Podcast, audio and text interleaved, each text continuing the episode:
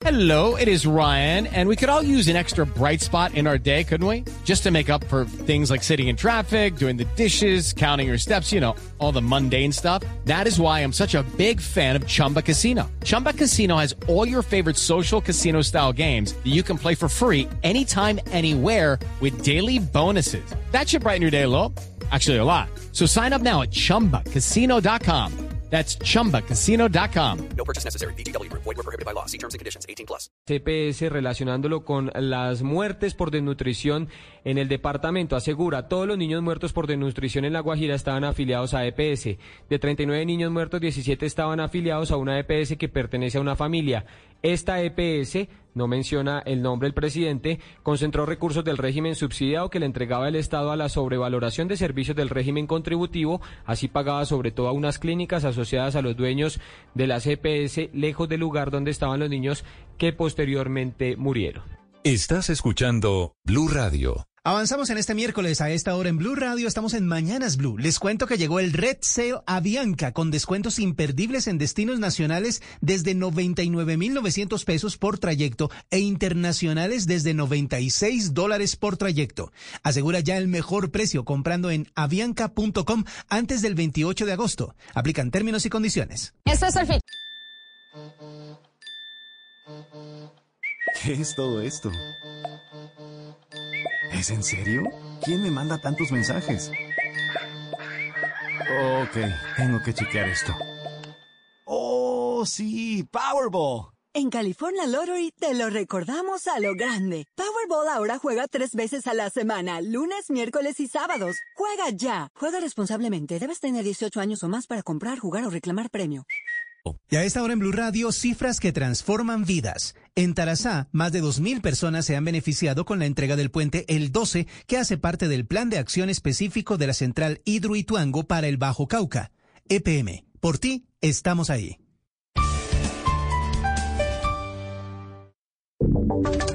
Y ahora en Blue Radio, la información de Bogotá y la región. Noticia importante, en las últimas horas la directora del INVIA se refirió a la grave situación que enfrentan los llanos orientales por cuenta de la caída del puente de los grillos en la vía Sogamoso. Sostiene la funcionaria que buscarán que una universidad determine la causa de la caída de la estructura y también habla sobre presupuestos. Andrés Carmona. Así es, Eloban. Buenos días. Lo que comenzó como un debate en la Comisión Sexta de Senado sobre el estado actual del programa Vías Comunitarias para la Paz, que permite que las juntas de acción comunal atiendan y construyan las vías terciarias en zonas rurales, terminó siendo un debate sobre la caída del puente Los Grillos en la vía Sogamoso-Yopal. Allí la directora del INVIAL, María Constanza García, reconoció que el estado actual del estado vial del país es lamentable. Escuchemos. Que se caiga un puente en este momento es algo con, ni siquiera con el 10% de la vida útil. Desde luego es una preocupación enorme, es una preocupación grandísima para nosotros que estamos recibiendo esta infraestructura. No sabemos de dónde van a salir los recursos completos para poner la infraestructura en las necesidades reales de, de, de la sociedad. Además eh, de esta alerta de falta de recursos, la funcionaria aseguró que hay un compromiso expreso del gobierno de encontrar la verdad de lo ocurrido con este puente y para ello se hará un convenio con una universidad pública o privada experta en temas de infraestructura e ingeniería para que determine las causas del desplome de esta infraestructura. Gracias Andrés y vamos a las calles de Bogotá porque un hombre que intentaba colarse en una estación de Transmilenio fue atropellado por un bus en el occidente de Bogotá, lo que colapsó la movilidad en la calle 26. Felipe García. Sí, señor, decenas de pasajeros tuvieron que bajarse de un bus articulado de Transmilenio a caminar para intentar llegar nuevamente a otra estación debido a un grave accidente que se registró hace apenas unos momentos en la calle 26 sentido occidente-oriente a la altura de la avenida Rojas, en el que estuvo involucrado un bus de Transmilenio y un peatón. Según las primeras versiones de pasajeros que fueron testigos de este accidente, el peatón salió corriendo del carril mixto en el sentido sur-norte con el fin de colarse en la estación de Transmilenio. Sin embargo, en el momento en el que iba cruzando la calle, fue impactado por un bus articulado. Escuchemos lo que se vive en ese momento. Un Transmilenio atropelló un transeúnte y entonces están sacando Transmilenio al carril central. Hay un solo carril habilitado para el tráfico. Por eso es el trancón. En este momento, según Transmilenio, el peatón que resultó gravemente herido fue trasladado a un centro asistencial para recibir la atención debido a la gravedad de las heridas.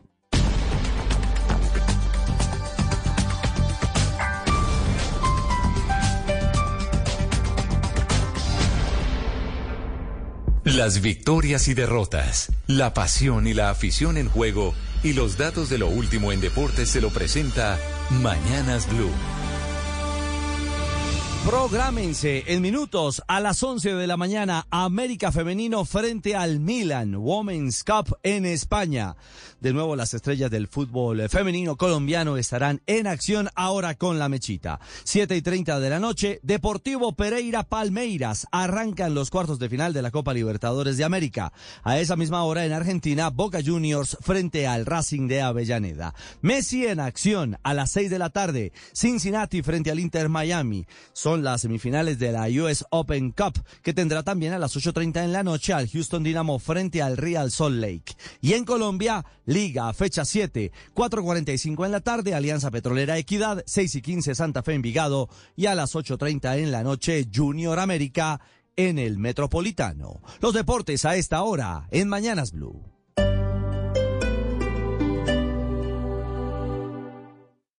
Esta es Blue Radio.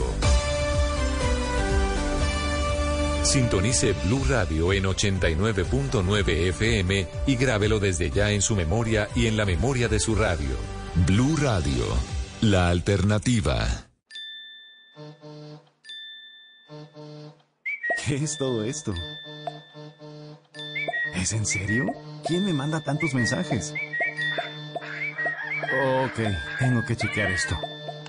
¡Oh, sí! ¡Powerball! En California Lottery te lo recordamos a lo grande. Powerball ahora juega tres veces a la semana, lunes, miércoles y sábados. Juega ya. Juega responsablemente. Debes tener 18 años o más para comprar, jugar o reclamar premio. Descubre el auténtico sabor de América Latina con el nuevo McCafé at Home Café Styles of Latin America. Disfruta de tres deliciosas bebidas que puedes preparar en casa en cualquier cafetera Keurig, horchata latte, café con leche y café de olla, inspiradas en los sabores únicos y vibrantes de nuestras culturas. Hay un delicioso sabor esperándote en cada taza.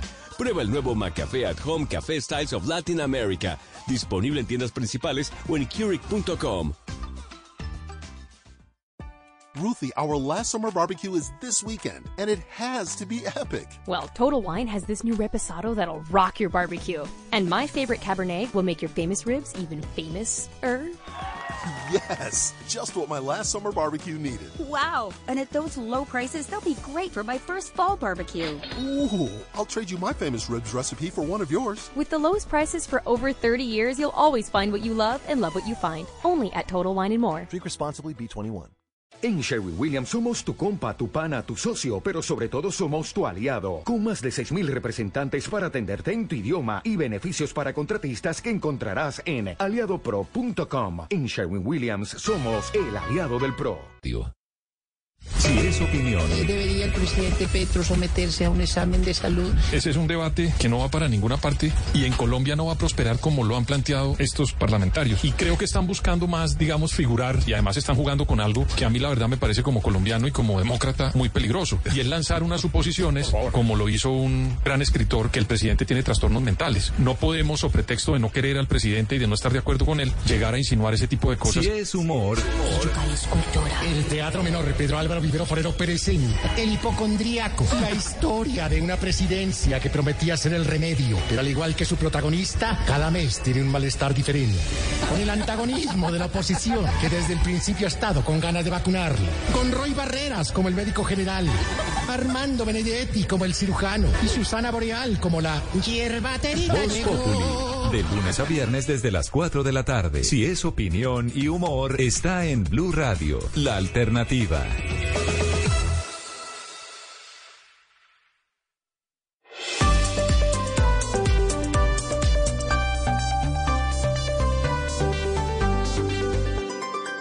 Seguimos conectados en Mañanas Blue.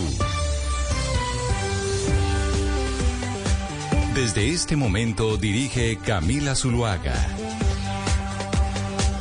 Son las 10 de la mañana, 33 minutos. Aquí seguimos conectados con ustedes en Mañanas Blue. Vamos hasta la una de la tarde. Ya saben que desde esta hora nos pueden escribir al 301-764-4108, que es nuestra línea de WhatsApp, o pueden seguir escribiéndonos a nuestro chat de YouTube, en nuestro canal de Blue Radio en vivo. Ahí no solo nos oímos, sino que también nos vemos. Hoy al mediodía, de hecho, vamos a poder eh, ver en conversación a la ministra o a la exministra, mejor, Carolina Corcho porque Claudia, desde hace dos semanas venimos nosotros en estos micrófonos hablando de la situación del sistema de salud en Colombia.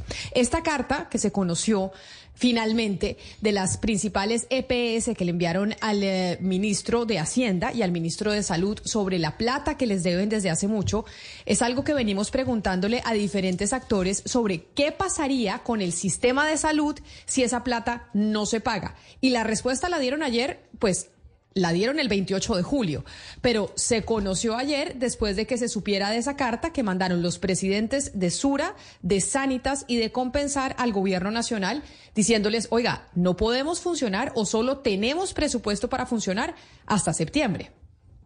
Eh, sí, Camila, y es que recuerde usted que cuando se hizo el debate de adición presupuestal en el Congreso en el primer semestre de este año, quien en su momento era la presidenta de ASEMI, que es el gremio que reúne a la CPS, había dicho, si la unidad de pago por capitación no se ajusta en determinado monto, eh, pues vamos a tener plata solamente para operar hasta julio. Esa fue, digamos, como la primera fecha eh, de alerta que se dio. En ese momento se aumentó la unidad de pago, se ajustó la unidad de pago por capitación como se hace anualmente, pero no en la medida en que las CPS lo estaban solicitando y bueno, con, con maniobras que lograron hacer para funcionar con esos recursos limitados, pues ahora tres de ellas están diciendo nos alcanza el dinero más allá de nos alcanzó el dinero más allá de julio, pero solamente hasta septiembre.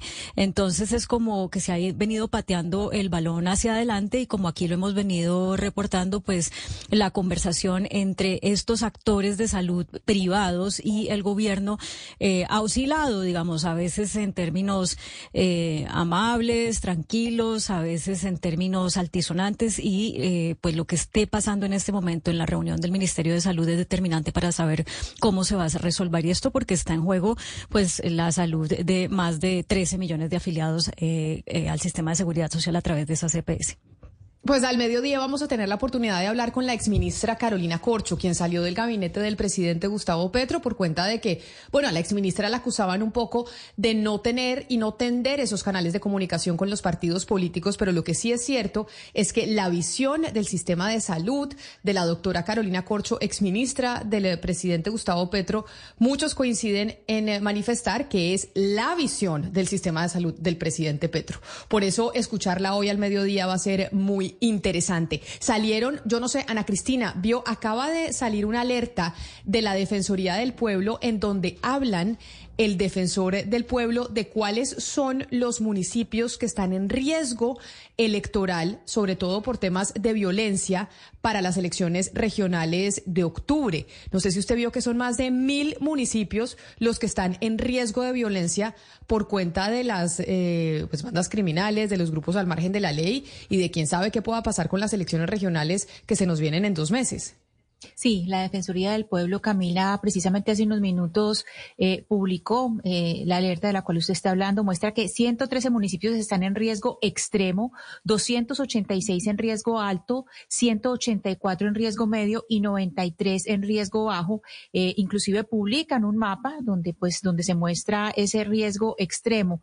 Hay esos, ese riesgo extremo, Camila, está, hay que destacar que hay muchos que están en el lado del Pacífico, a lo largo de la costa del Pacífico también por el lado de Arauca, de Norte Santander. Recordemos todo lo que hemos eh, venido reportando y yo no sé, Camila, pues todavía no ha habido eh, suspensión de, elecciones en ninguna parte, pero ojalá que no suceda. Pero la verdad es que esta alerta es eh, muy es, digamos, muy, de verdad, muy preocupante. Dicen que como parte, dice la, la, Defensoría inclusive, que como parte de este monitoreo que adelantó el sistema de alertas tempranas, ellos han identificado nueve zonas del país que presentan niveles de riesgo extremo en el contexto electoral y eh, estas son las eh, exactamente los lugares que está apuntando la Defensoría del Pueblo. Hay nueve zonas que son de alto riesgo en 16 departamentos, 113 municipios y 19 ciudades capitales en, riesgo, Camila.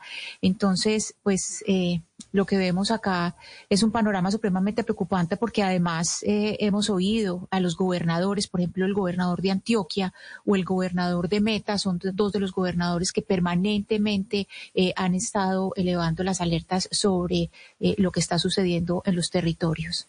Sí, esa alerta que hace la Defensoría del Pueblo sí es muy preocupante. 1.103 municipios en riesgo y, como decía usted, 133 con riesgo extremo para las elecciones regionales de octubre. Y yo sé, Hugo Mario, que usted cada vez que tenemos un personaje en estos micrófonos para hablar de elecciones, siempre ha hecho mucho énfasis en, oiga, ¿Qué va a pasar con las elecciones regionales y cuál es el riesgo que existe de que la gente no pueda ir a votar libremente? Sin embargo, sobre el temor que hay de una posible suspensión o que de, ese, de, las elecciones en esos municipios en riesgo, uno se pregunta, usted que ha cubierto orden público durante tantos años, pues en Colombia nunca se han suspendido las elecciones, por más problema de orden público que haya habido, ¿o sí?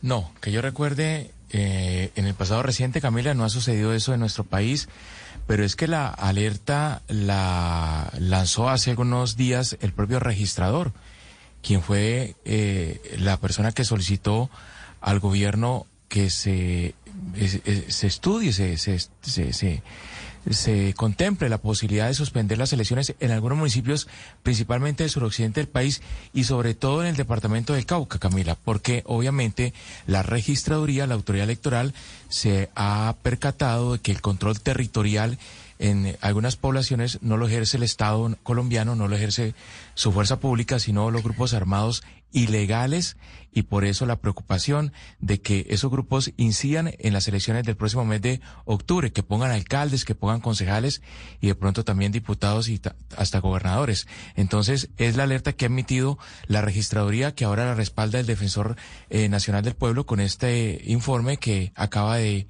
de leer Ana Cristina y que obviamente preocupa a muchos habitantes del suroccidente del país, pero principalmente Camila del departamento del Cauca. Es que la seguridad está preocupando a los colombianos. Cuando vemos las encuestas, por lo menos en Bogotá, en Bogotá uno de los asuntos que más le preocupa a la ciudadanía a la hora de decidir sobre el tema electoral en octubre es el tema de la seguridad. Por esa razón muchos candidatos se están enfocando en cuáles serían las soluciones que tendrían para la capital de la República por cuenta de que la situación es difícil, así como lo ha reconocido la alcaldesa Claudia López con el tema de la seguridad en la ciudad. De hecho, mire Claudia, viendo a nuestros colegas de City TV, hubo una nota que le voy a pedir a, mis eh, compañeros de digital de nuestro canal de YouTube de Blue Radio en vivo que me ayuden también a poner el video de la nota. Viendo ayer City TV mostraban cómo hubo una historia en Bogotá, en plena calle Carrera 11 con calle 81, en una sede del Banco de Bogotá, en donde robaron a una mujer pero con, man, con pistola en mano dentro, del, dentro, dentro de la oficina del Banco de Bogotá en la carrera 11 con calle 81. Y pues increíblemente los tipos se volaron. Veamos y escuchemos lo que salía en la nota de City TV sobre esta historia que sucedió el fin de semana en Bogotá. Rafael Televidentes, muy buenas tardes. Pues mire, afortunadamente el estado de salud de la mujer es estable. La bala solamente le rozó una parte de la cabeza. Nosotros estuvimos en el lugar, hablamos con algunos de los testigos de este hecho que ocurrió hacia las 2 de la tarde de este sábado. Ellos aseguran que este cajero ubicado en este punto de la ciudad se ha convertido en un foco de inseguridad. En un banco ubicado en el norte de Bogotá, la víctima, una joven que se encontraba retirando dinero en un cajero ubicado en la carrera 11 con calle 81.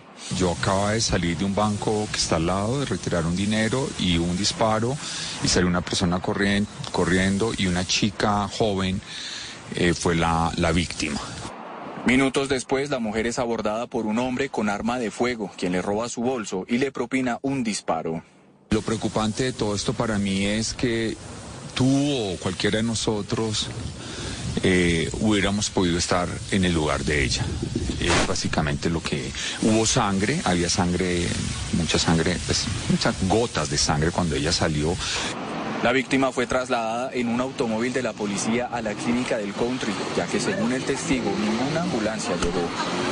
Alguien me escribió en las redes, me dijo, tú posteaste este video, ella se encuentra con vida. Yo le dije, pues no conozco, no sé el nombre, dígale que le mando un abrazo y que bendito sea Dios que esté viva. Para habitantes y comerciantes de la zona, el cajero ubicado en este punto de la ciudad se ha convertido en un foco de inseguridad la inseguridad está demasiado disparada hace pocos días.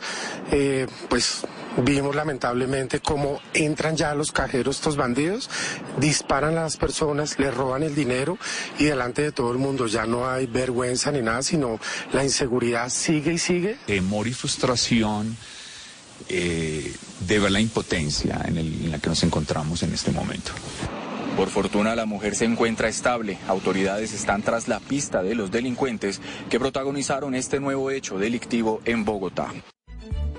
Esto en eh, gracias a nuestros colegas de City TV, esta nota que hacían y que veíamos en eh, su canal de televisión sobre Bogotá. Claudia, calle 81 con carrera 11, esto es al lado del centro comercial andino, que uno dice, óigame, la situación de inseguridad en Bogotá es tal que incluso al frente del centro comercial andino, y decimos incluso al frente del centro comercial andino porque esa es una de las zonas turísticas más importantes de la ciudad. Usted ahí va y ve una cantidad de turistas que uno dice, oiga, una de las potencias que queremos eh, explotar de nuestro país es el turismo, que es lo que se ha dicho desde un principio, incluso desde la campaña presidencial. Y una de las zonas a donde más turistas llegan pasa esto, en donde en pleno a las 2 de la tarde, luz del día, usted en un banco, en una sede de un banco, en la 81 con, eh, con 11, como escuchábamos en, en la nota, pues eh, entran y les, roban con una pistola eh, la plata que usted iba a consignar en un cajero. Y no solamente que es una de las zonas más turísticas de la ciudad, Camila, sino que como usted anota, es una zona donde hay bancos y uno pues eh, asocia que si hay eh, bancos donde la gente mueve dinero, eh, pues debería haber mayor seguridad. Pero mire, la situación en Bogotá como está. En el tema de hurto o en el, tipo de delito hurto a personas, que es el caso del que estamos hablando, de el, comparativo del anterior, del, del primer semestre de 2022 con 2023, aumentó el hurto a personas en casi 30%. El año pasado en ese semestre hubo 56 mil hurtos reportados, este año más de 73 mil. Y en el caso de hurto a comercio, que pues tiene alguna relación porque esto se presentó dentro de una zona eh, comercial, este tipo de delito ha aumentado 1,8%. Pero en el, fíjese otra cifra que ha aumentado muchísimo en, de la delincuencia en Bogotá. 31% el hurto a residencias pasó de 2.800 casos en el primer semestre del año pasado a 3.780 en este eh, en el primer semestre de este año. Los únicos delitos que eh, han mostrado una reducción son lesiones personales que pasó de 12.000 a 8.400 casos, violencia intrafamiliar que pasó de 22.000 o casi 23.000 casos a 14.700 y delitos sexuales eh, este delito pasó de 3.900 a 2.200 casos. Eh, de resto, todos los demás delitos, incluidos secuestro, extorsión, hurto a motocicletas, hurto automotores, homicidios, aumentaron. Entonces, pues es una situación realmente compleja en la capital de la República, la de la inseguridad.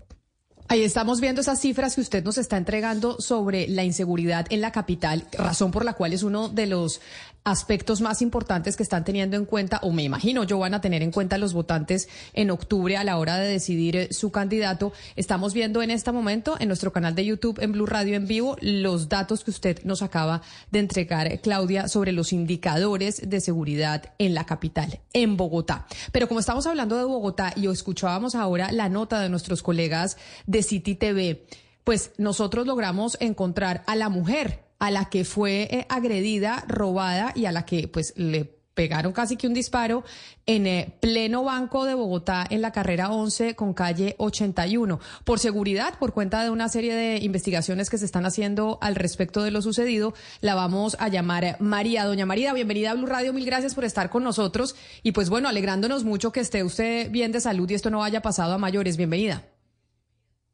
Camila, muchas gracias, muchas gracias a todos. Yo también muy, muy agradecida de que fue más el susto. ¿Qué fue lo que pasó? Usted estaba en el Banco de Bogotá en la carrera 11 con 81 en Bogotá. ¿Y cómo sucedió el robo? Pues Camila, lo primero es que yo no estaba en el cajero, eh, hoy en la nota que, que, dicen que es un cajero que se ha vuelto pues muy, muy peligroso, yo no estaba en el cajero, yo estaba dentro del banco, había pedido un turno para tener una transferencia, una transacción eh, pues con uno de, los cajeros. Yo había averiguado que ese banco lo cerraban a las 2 de la tarde los sábados, entonces fui a hacer una vuelta. Eh, en ese momento yo llegué, pedí el turno, me senté, había más o menos cinco o seis personas en el cajero, había como tres niños chiquitos ahí, pues es un sábado soleado. Eh, uno nunca espera que pues que le vaya a pasar lo que a mí me pasó dentro del banco. Yo necesito que el Banco de Bogotá me responda por qué no había vigilante, por qué no había ninguna seguridad. ¿Cómo es posible que un banco no tenga seguridad? Que haya más seguridad en un supermercado, que uno va a comprar gomitas, es que uno no va al banco a comprar chicles, uno va al banco a hacer transacciones con plata. Entonces sí debería haber una exigencia, no había un vigilante, no había absolutamente nada que dispusiera algún tipo de seguridad para mí y para los demás clientes. Sí, eh, María, yo quisiera también verificar con usted algo que, que ha trascendido y es que la persona que a usted la agredió dentro del banco es una persona que tenía el casco puesto.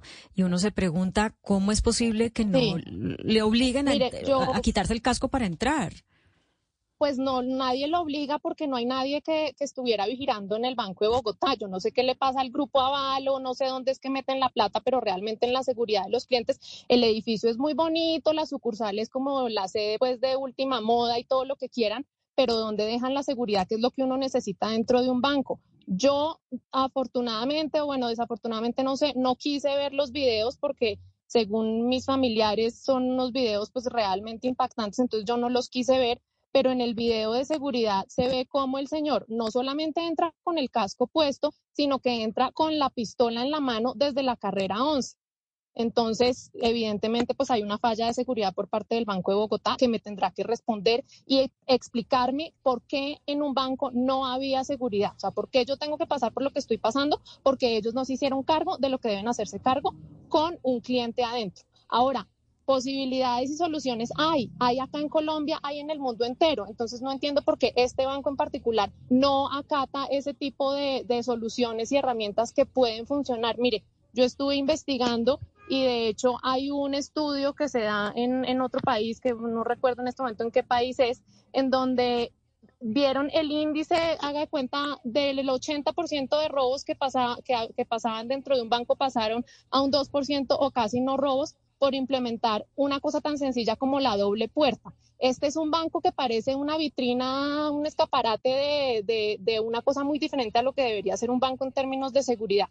Entonces también me encantaría pedirle a las autoridades, a los legisladores, a los gobernantes, si es que hay en este país, que realmente le exijan a los bancos que haya seguridad.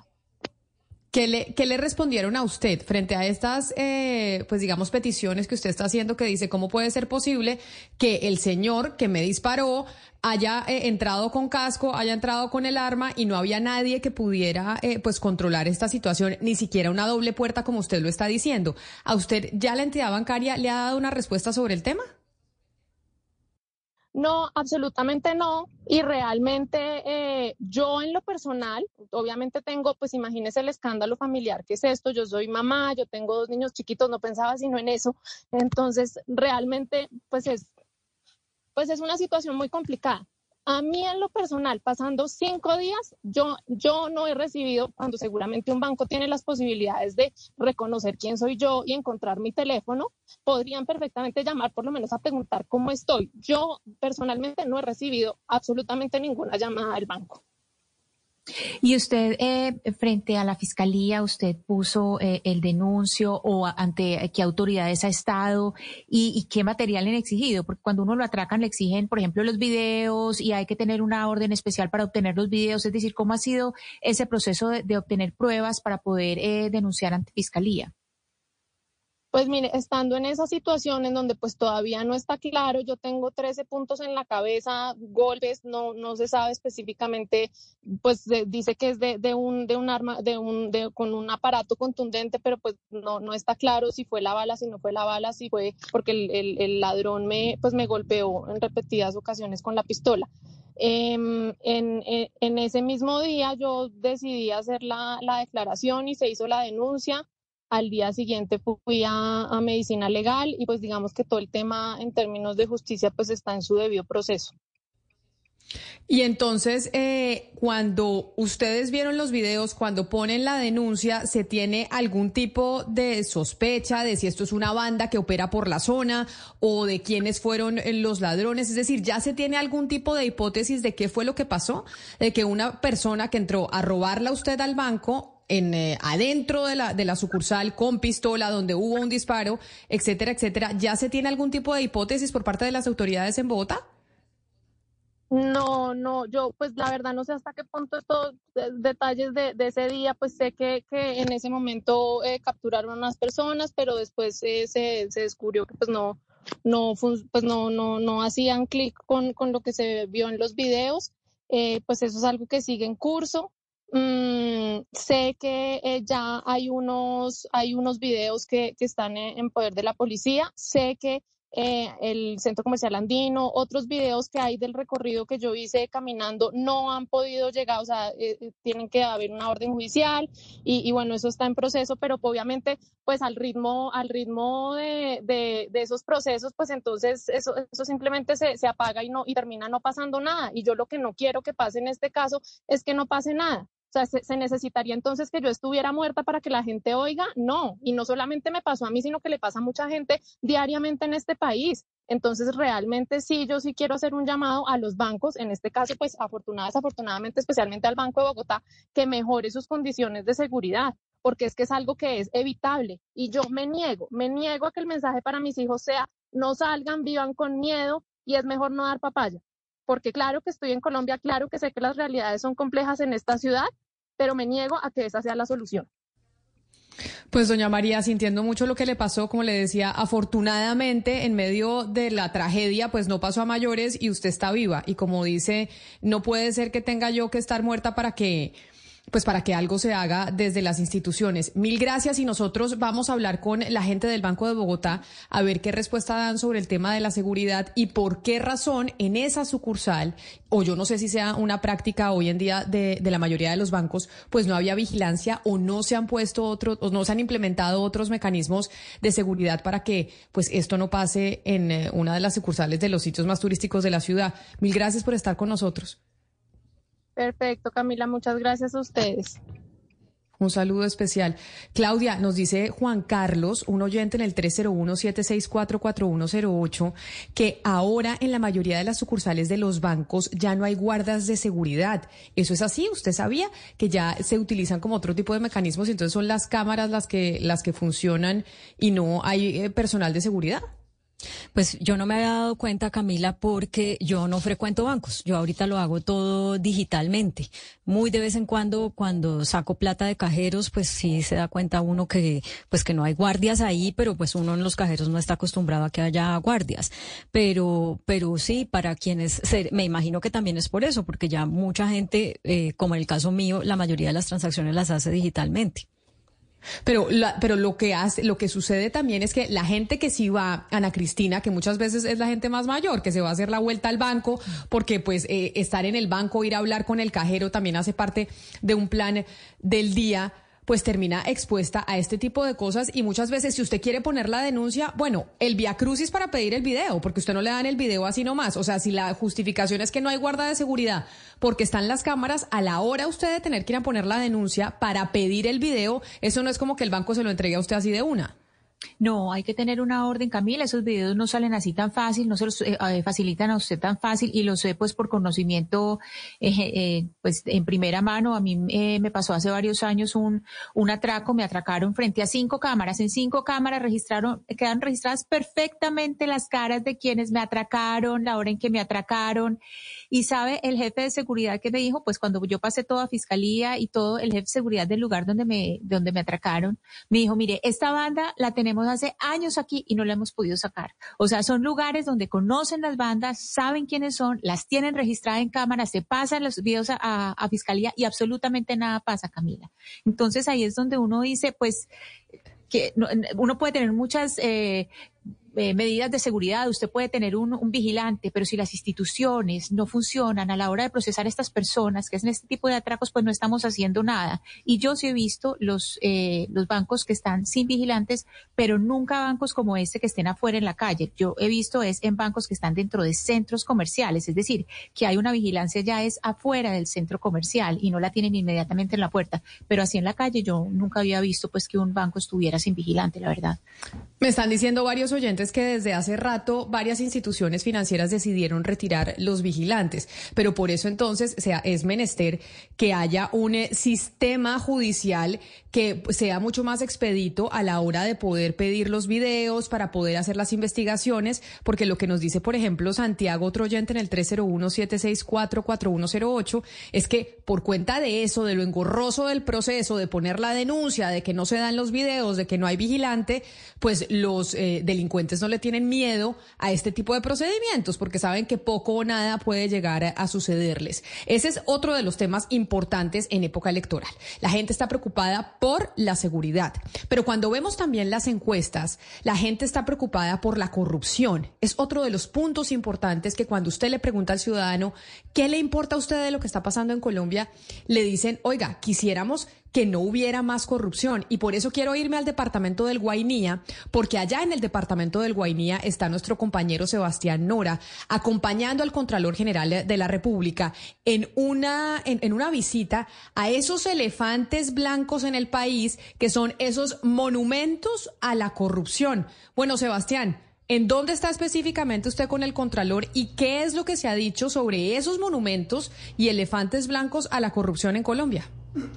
¿Qué tal, Camila? La saludo acá desde Inírida. Eh, estamos muy cerca del aeropuerto con el Contralor General encargado, con Carlos Mario Zuluaga. Nos puede ver, yo creo que los dos derretidos como velas, porque pues este sector amazónico, el Guainá que fronteriza al sur con Brasil al este con Venezuela, Acá la humedad y la temperatura es tremenda, eh, pero como usted bien lo dice, eh, la Contraloría creo que está haciendo un esfuerzo importante de, de, ir a hurgar en cada departamento qué está pasando pues con muchas de las transferencias regionales que reciben los departamentos para hacer una cantidad de obras. Eh, y realmente lo que siempre ha pasado, pero especialmente se ha encontrado en, el último mes, pues es escandaloso de elefantes blancos de obras, o que bien no se necesitaban, o que están muy atrasadas, y pues eso es plata de los impuestos de todo. Contralor, eh, buenos días, bienvenido a Mañanas Blue. Sebastián, un saludo muy especial para ti, para toda la amable audiencia y para todo el equipo de la mesa de trabajo, a Camila y a todos los ciudadanos que a esta hora se preocupan también, como lo han dicho, por estos asuntos en la Colombia profunda o en la Colombia alejada, donde la presencia de un órgano de control es importante para hablar sobre estos temas que le preocupan a la ciudadanía, como el centro administrativo, puentes vehiculares, Cangrejo, Cañopato, San Felipe aquí en, en el departamento o la misma plaza de mercado de este municipio. Pero si le parece, hagamos lo siguiente, y Camila, para, para que hagamos como un recorrido de esta entrevista, vamos a hablar primero del Guainía, de lo que encontró acá la Contraloría, que igual, a ver, el Guainía tiene 70 mil habitantes, usted llena el Campín dos veces y tiene la población del Guainía, es la segunda departamento menos poblado, pero usted qué ha encontrado y después entiendo que nos puede contar el top 10 de elefantes blancos del país. Bueno, nosotros aquí en el departamento hemos identificado 25 elefantes blancos, obras inconclusas y obras críticas que están por el orden de los 113 mil millones de pesos. Esa es una cifra importante porque este es un departamento que tiene un presupuesto por transferencias anual de 168 mil millones y que 113 mil estén comprometidos en estos proyectos que no se han terminado o que no están prestando ninguna utilidad, merece que la Contraloría ponga la lupa uno a uno y acompañemos a que se puedan poner nuevamente en funcionamiento o se entreguen a la ciudadanía.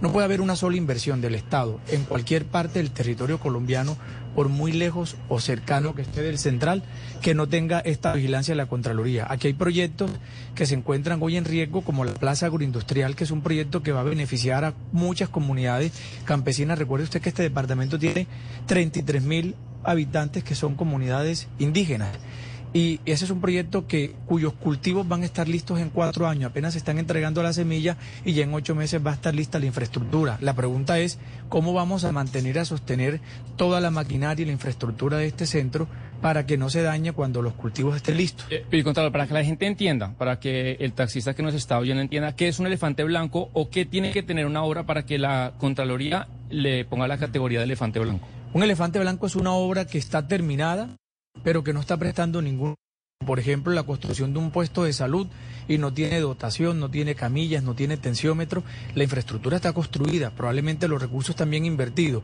pero si no está en la dotación, se convierte en un elefante blanco. Esta plaza de la que estamos haciendo referencia hoy aquí, este centro agroindustrial, puede convertirse en un elefante blanco y es una de las advertencias que le hacemos hoy al gobernador para que por favor adecuemos y a las autoridades locales todo lo que se requiera para que la infraestructura, los equipos no terminen convirtiéndose en un elefante blanco y esta cifra de 113 mil millones de pesos que hemos hoy evidenciado en este departamento no se incremente. Queremos más obras al servicio de la gente. No sé, Camila, si ahí nos están oyendo bien de lo que está pasando en el Guainía, eh, también me parece importante, eh, sí, le oigo. Sí, lo, lo, estamos, lo estamos escuchando, pero quiero yo hacerle una pregunta al Contralor y es de lo que ustedes han podido ver de estos elefantes blancos y usted ya nos explica cómo se califica cuando es un elefante blanco, que es como estos monumentos a la corrupción que se utiliza para hacer una obra y poderse eh, robar la plata. Contralor, los elefantes blancos por lo general son qué tipo de infraestructura? Es decir, aquellos que quieren robarse la plata, ¿les parece que es mucho más expedito hacer qué? No sé, un coliseo, un hospital. Alguna vez hablamos incluso de pistas de carros. Pero ¿qué es lo, por lo general lo que dicen los alcaldes, gobernadores, etcétera, etcétera? Que dicen, ah, lo más fácil es construir esto para así podernos robar la plata. Miren, es que en la última década tuvimos un fenómeno y fue parte de los recursos que se tenían de regalías y había una cantidad de apertura a que existiera cualquier proyecto, se vieron en todo el país una serie de infraestructuras que no se requerían. Esos, esos eh, recursos, muchos terminaron en elefantes blancos. Nada más vayan al departamento de La Guajira y ven más de 17 mil millones de pesos enterrados en tubos de un acueducto que no sirve o más de 34 mil millones de pesos aquí cerca en San José del Guaviare, en 88 plantas de tratamiento de potabilización de agua para escuelas que no sirvieron ninguna de ellas. El país tiene que tener un control mucho más eficiente en el Ejecutivo en la viabilización de los proyectos, que guarden pertinencia, que resuelvan un problema, que además resuelvan problemas eh, básicos. No podemos estar pensando en construcción de obras suntuosas porque valen muchísimo cuando, por ejemplo, en departamentos como estos la cobertura del agua potable del alcantarillado está por debajo del 29% cuando por ejemplo la conectividad en este departamento es casi nula. Son las formas en las que llamamos la atención a las autoridades locales a que prioricen la inversión en aquellas obras que resuelvan necesidades.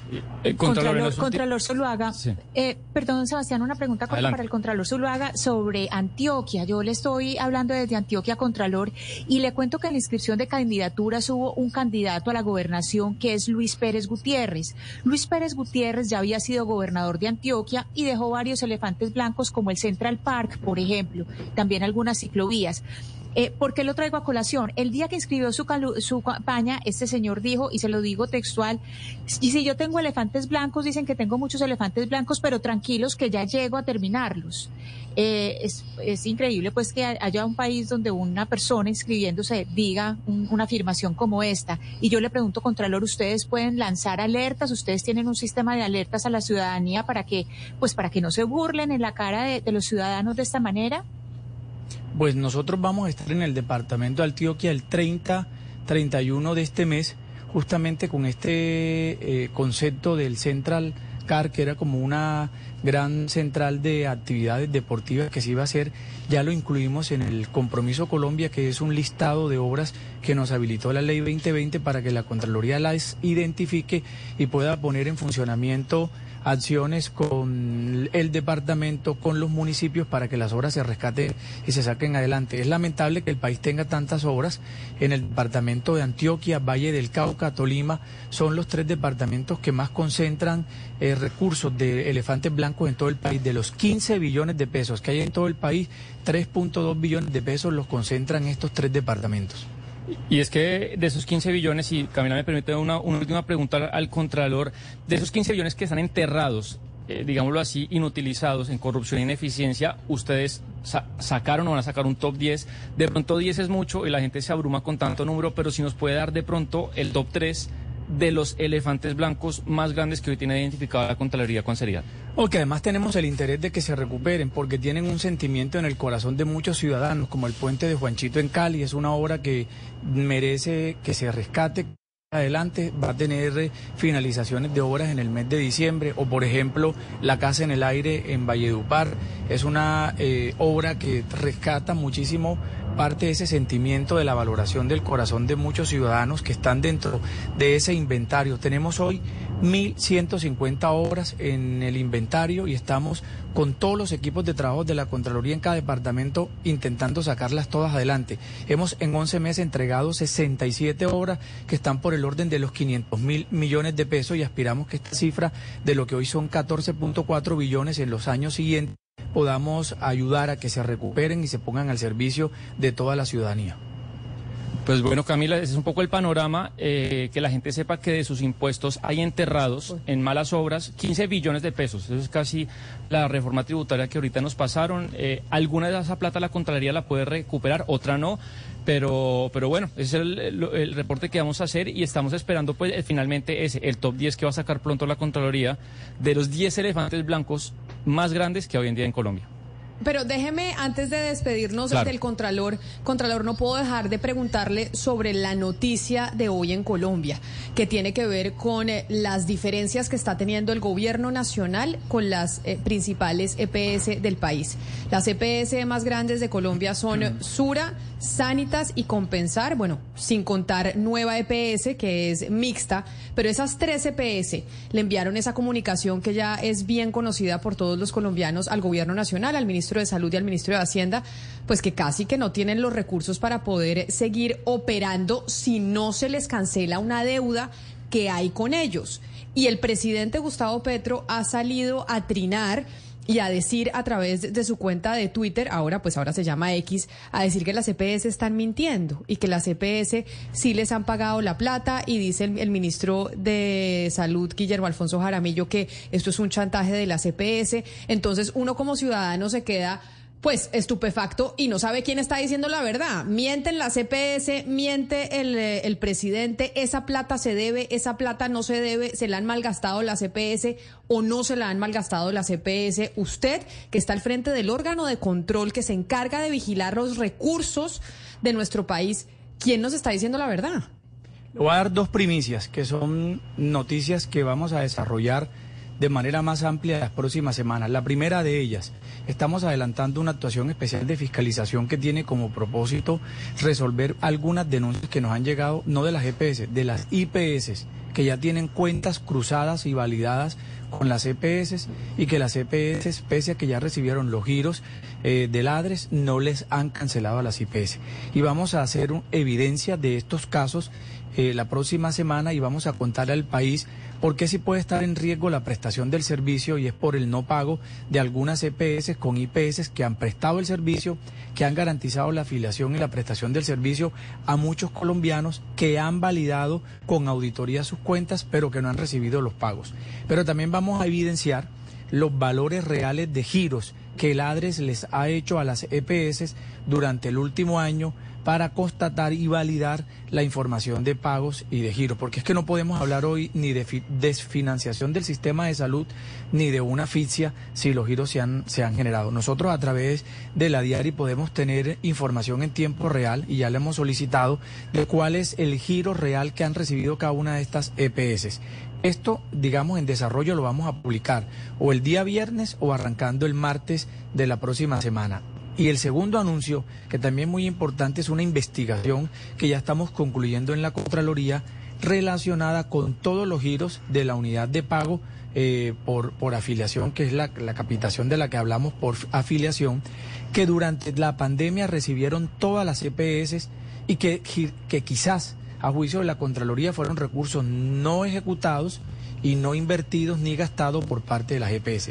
Y vamos a entregar un balance detallado por EPS de cuánto suman estos recursos, cuánto hoy recibieron las EPS, cuánto no gastaron, porque durante la pandemia no hubo una atención directa para los planes y programas que financian este tipo de, giros y por lo tanto también las EPS tienen que responderle a los colombianos y al país qué pasó con estos recursos que recibieron. Es decir, es, es indiscutible que durante este periodo estemos hablando de, de financiación de un sector que aparte durante casi dos años, año y medio, recibió unos recursos por parte eh, del, del ADRES, del sistema de salud, de capitación por usuario, de recursos que quizás no fueron gastados en su totalidad y esto es lo que vamos a revelar la próxima semana.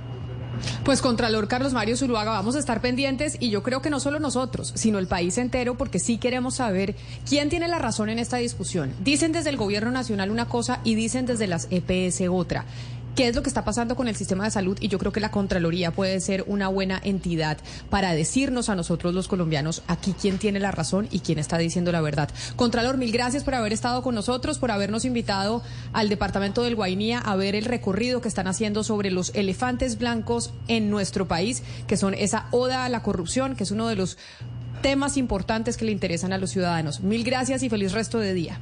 Muchas gracias a ustedes también por acompañarnos a identificar aquí en el territorio cómo se encuentran hoy las inversiones que hace el gobierno en todo el país. Un saludo especial era el eh, Contralor Carlos Mario Zuluaga desde el departamento del Guainía. Tremendas gafas las de Sebastián, no Gonzalo, eh, esas es que son gafas eh, Top Gun, son las que puso de moda Don ¿no? Tom Cruise. Sí, Pero sí, esas son gafas. ¿no? Los- la- mejor las dicho, Me, dio de pena decirle ahí con el contralor porque dije, pues no voy a hacerlo quedar mal ahí con el contralor, pero tremendas gafas las de Sebastián en este en esta entrevista con el contralor Carlos Mario Zuluaga. Varios oyentes nos estaban eh, haciendo el comentario. Después le decimos a Sebastián que nos diga cuál es la marca de sus gafas, pero sí se veía muy guapo, por lo menos eso decían varias de las oyentes que nos estaban escribiendo al 301-764-4108 y que lo estaban viendo a través de nuestro canal eh, de YouTube. Muchas cosas sobre el tema de salud, pero como hablamos de Twitter, ahora ex de redes sociales, me voy para donde usted está, Gonzalo, para Panamá, porque el gobierno de Panamá ayer, cuando estábamos eh, cerrando esta transmisión, le respondía un eh, trino al presidente Gustavo Petro, que hablaba del canal de Panamá y que decía que por cuenta del cambio climático el canal de Panamá estaba cerrado. Y el eh, gobierno del eh, el gobierno de Panamá le decía al presidente que eso no era cierto. Sin embargo, ya la noticia sobre lo que está pasando con el canal de Panamá es mundial, porque incluso se llega a hablar de que esto podría afectar el comercio internacional y los suministros a nivel mundial. Pues Camila, pongamos en contexto lo siguiente. No es la primera vez que está ocurriendo lo que está ocurriendo en el canal de Panamá, número uno. Eh, la reducción de buques por un tema de sequía afectada por el fenómeno del niño. Eso no es la primera vez que pasa en este país. Eh, segundo, eh, la reducción no es drástica. Digamos, sí, usualmente por el canal de Panamá pueden transitar entre 35, 38 hasta 40 buques. Se redujo a 32 por un tema de calado. Y es que hay que decirlo, la sequía en Panamá o el fenómeno del niño ha afectado la temporada de lluvia del país, lo que ha reducido el tema del calado. Es un tema técnico, Camila, básicamente. ¿Por qué? Porque recordemos que a diferencia del canal de Suez, el canal de Panamá trabaja con agua dulce. Eh, se nutre el canal de Panamá con eh, los lagos Gatún y el lago Alajuela, a diferencia del canal de Suez, por ejemplo, que es un canal que se nutre de agua salada. O sea, Panamá, el canal de Panamá, depende en gran medida de la temporada de lluvia y qué tan fuerte puede ser o no eh, en el país. Pero sí, la presidencia de la República replicó el trino de Gustavo Petro del presidente diciendo por la sequía el canal o, la sequía cierra el canal de Panamá y eh, el Ministerio de la Presidencia dijo, no, el canal no está cerrado. Pero entendamos un poco qué es lo que está pasando, repitiendo que no es la primera vez que ocurre lo que está sucediendo en la vida interoceánica, Camila, y por eso le tengo en línea a Ilia Espino de Marota. Ella es subadministradora del Canal de Panamá. Déjeme decirle que es una de las mujeres más influyentes de Centroamérica, según la revista Forbes, y es la primera mujer en llegar a una posición tan alta dentro de la autoridad del Canal de Panamá. Señora de Marota, gracias por acompañarnos en Blue Radio hasta ahora. Buenos días, un placer estar con ustedes esta mañana. La consulta que surge es, ya sabemos que el Canal de Panamá no está cerrado. Pero ¿qué es lo que está ocurriendo en la actualidad que nuevamente, y se deja claro, no es la primera vez que pasa? Bien, eh, este, lo que estamos enfrentando ahorita es una sequía un poquito más fuerte que los veranos tradicionales que uno siempre hacemos una reducción de calado. O sea que la reducción de calado no es nada nuevo, pero no hemos podido recuperar el lago Gatún por la falta de lluvia en la cuenca hidrográfica del Canal de Panamá. Eso nos ha obligado a disminuir el número de tránsitos diarios de eh, un 36 a 38, que es lo normal, a 32 buques diarios, para poder mantener un calado de 44 pies para los buques en las esclusas Neo, que es un calado competitivo para nuestros clientes, y poder eh, ver si el lago de aquí a finales de diciembre, que es donde termina la época lluviosa, podemos llegar a los lagos para empezar un verano con un lago relativamente alto. Si no redujéramos el número de tránsitos diarios, entonces sería más difícil con este fenómeno del niño que estamos viviendo muy fuerte, poder subir el lago a un nivel adecuado para empezar el otro verano. Claro. Eh, señora Ilia, como bien dice mi compañero Gonzalo, esta no es la primera vez que pasa. Usted dice que este año es un poco atípico por las sequías, digamos que son un poco más extremas, pero pues como bien sabemos, el cambio climático va a hacer que este tipo de sequías se vuelvan más comunes. Y yo sí quisiera saber ustedes cómo se están adaptando al cambio climático. Sí, estamos haciendo eh, varios esfuerzos. Algo que hemos venido haciendo, aprendido, digamos, de eh, la operación de la esclusa Neo, es que en la esclusa Panamá estamos haciendo ahorro de agua, algo que no antes hacíamos. Entonces, con el llenado cruzado, que es algo que empezamos a hacer desde el verano del año anterior, podemos ahorrar de cuatro a cinco esclusajes diarios. Cuando digo esclusaje quiere decir la cantidad de agua que estamos ahorrando durante el verano. Entonces, estamos implementando eso. Otras medidas que estamos haciendo es eh, tratar de suplir, recordemos que, la criticalidad del agua no es solo el tránsito de los buques, sino que de los lagos Gatún y Alajuela se este, abastece eh, agua potable para el 55% de la población del país. Entonces, es una competencia entre consumo de agua potable y tránsito. Entonces, estamos tratando también de incrementar lo que es la utilización del agua potable de otras ubicaciones un poco más lejos de las esclusas para poder utilizar con mayor frecuencia las tinas de ahorro de agua de las esclusas Neo Panamá, especialmente en el verano. Esto nos va a permitir ahorrar probablemente algunos tres esclusajes más diarios de agua. Entonces, estas son medidas a corto plazo, sin embargo, estamos tomando unas medidas más a largo plazo, analizando proyectos de agua eh, más allá de la cuenca hidrográfica del Canal de Panamá. Son proyectos que tomarían un poquito más de tiempo, pero que garantizarían el, volumen de agua para el consumo de la población y la operación del canal a un horizonte del 2075. es un proyecto que estaría listo, digamos, unos cinco años desde el momento que iniciamos. Tenemos el proyecto de una instalación de una tubería nueva adicional en el punto medio del canal, que es un proyecto que sería a dos años y nos permitiría utilizar las tinas de ahorro de agua con mayor frecuencia. O sea que sí estamos viendo esta solución a largo plazo eh, y tenemos varias medidas a corto plazo para asegurarnos que el verano que viene no tengamos que impactar tanto a la industria naviera. Eh, señora Espino, teniendo en cuenta lo que costarían estos proyectos de mitigación en el largo plazo, en el mediano y corto plazo, como usted nos ha explicado, y también lo que significa el Canal de Panamá en materia de ingresos para ese país, ¿ustedes hasta qué año ven que esas inversiones sean costo efectivas? O se lo pregunto de otra manera, eh, a pesar de que encuentren las posibilidades de seguir garantizando el agua para el canal en medio de esto que ya llama, la ONU ha llamado ebullición global, ¿ustedes ven que hay una fecha de caducidad del canal porque no va a resultar costo efectivo para Panamá? No, para nada. Eh, los proyectos de agua que estamos analizando eh, ya están presupuestados dentro de nuestras inversiones. Son proyectos que hemos venido estudiando por varios años. Es un proyecto sumamente costo efectivo. El canal de Panamá hoy en día no tiene utilización al 100%. Estamos a un 70%, o sea que tenemos un 30% de aumento de capacidad. Eh, esta agua adicional es la que nos va a permitir no solo aumentar ese 30% de capacidad, sino mantener un servicio adecuado para nuestros clientes, dando un calado adecuado. O sea que sí es un estudio que ha analizado con, mucho detenimiento. Algo que es importante también que podamos eh, realizar, y son algunas de las estrategias que nuestros clientes están tomando hoy en día, es que en el canal de Panamá tenemos un sistema logístico no solo del canal, sino del ferrocarril y autopistas que conectan el Atlántico con el Pacífico. Entonces, en estos momentos en que estamos dando, eh, digamos, un menor calado, algunos clientes han optado por descargar contenedores en el puerto del Pacífico para eh, recargarlos en el Atlántico y viceversa. Aparte del ferrocarril, pues tenemos la carretera. O sea que es un, digamos, un desarrollo global completo que en momentos de escaristía de agua como estamos viviendo, pues hay otras opciones para el naviero poder utilizar.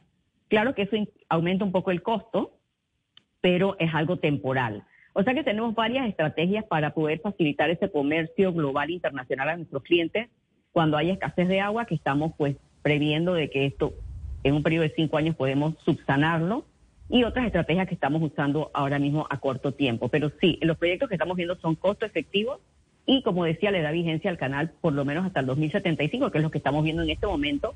Por supuesto que el canal siempre sabe reinventarse cuando vienen eh, nuevos retos, que es lo que pudimos hacer con eh, la construcción del tercer juego de esclusas. Y siempre seguimos analizando otras maneras de mantener al canal como una ruta competitiva, no solo por agua, sino desarrollando otros proyectos conectos al canal para mantener la ruta bien vigente.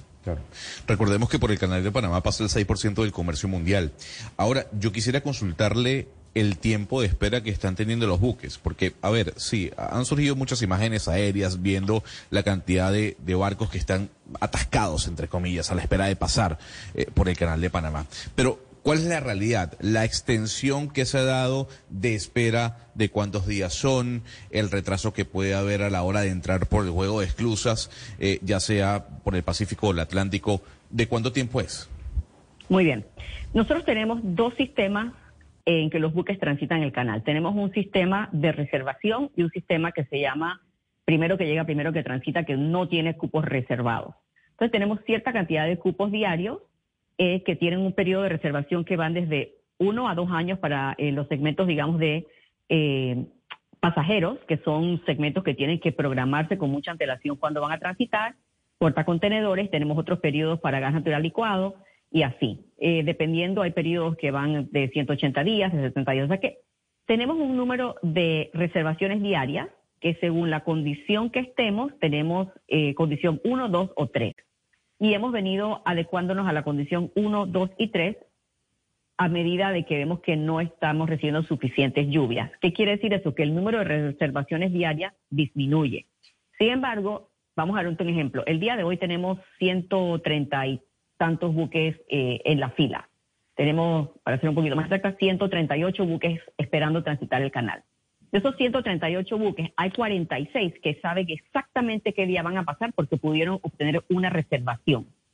Aparte de eso, tenemos algunos segmentos en que puedes subastar un cupo para poder saber qué día vas a transitar. Entonces, el número restante, esos 73 buques que están allá afuera entre el Atlántico y Pacífico esperando transitar, que no tienen una reservación y los que no pudieran obtener una subasta, están esperando hoy en día eh, algunos, tenemos un buque esperando 14 días, tenemos otros buques esperando 10 días y tenemos buques esperando 5 días. Depende del segmento, depende si estás yendo eh, en dirección norte o dirección sur, tienes distintos días de espera. Toda esta información está disponible para todos nuestros clientes en nuestras páginas web. O sea que ellos saben exactamente, eh, dependiendo de la dirección en que yo voy, dependiendo si yo soy un buque regular, Panamax o Neopanamax, cuáles son los días de espera y cuántos buques están en esa cola esperando. Eso le permite al naviero tomar decisiones, eh, eh, ¿cómo se dice?, educadas de eh, cuánto tiempo voy a esperar, debo optar por una reservación, debo optar por una subasta.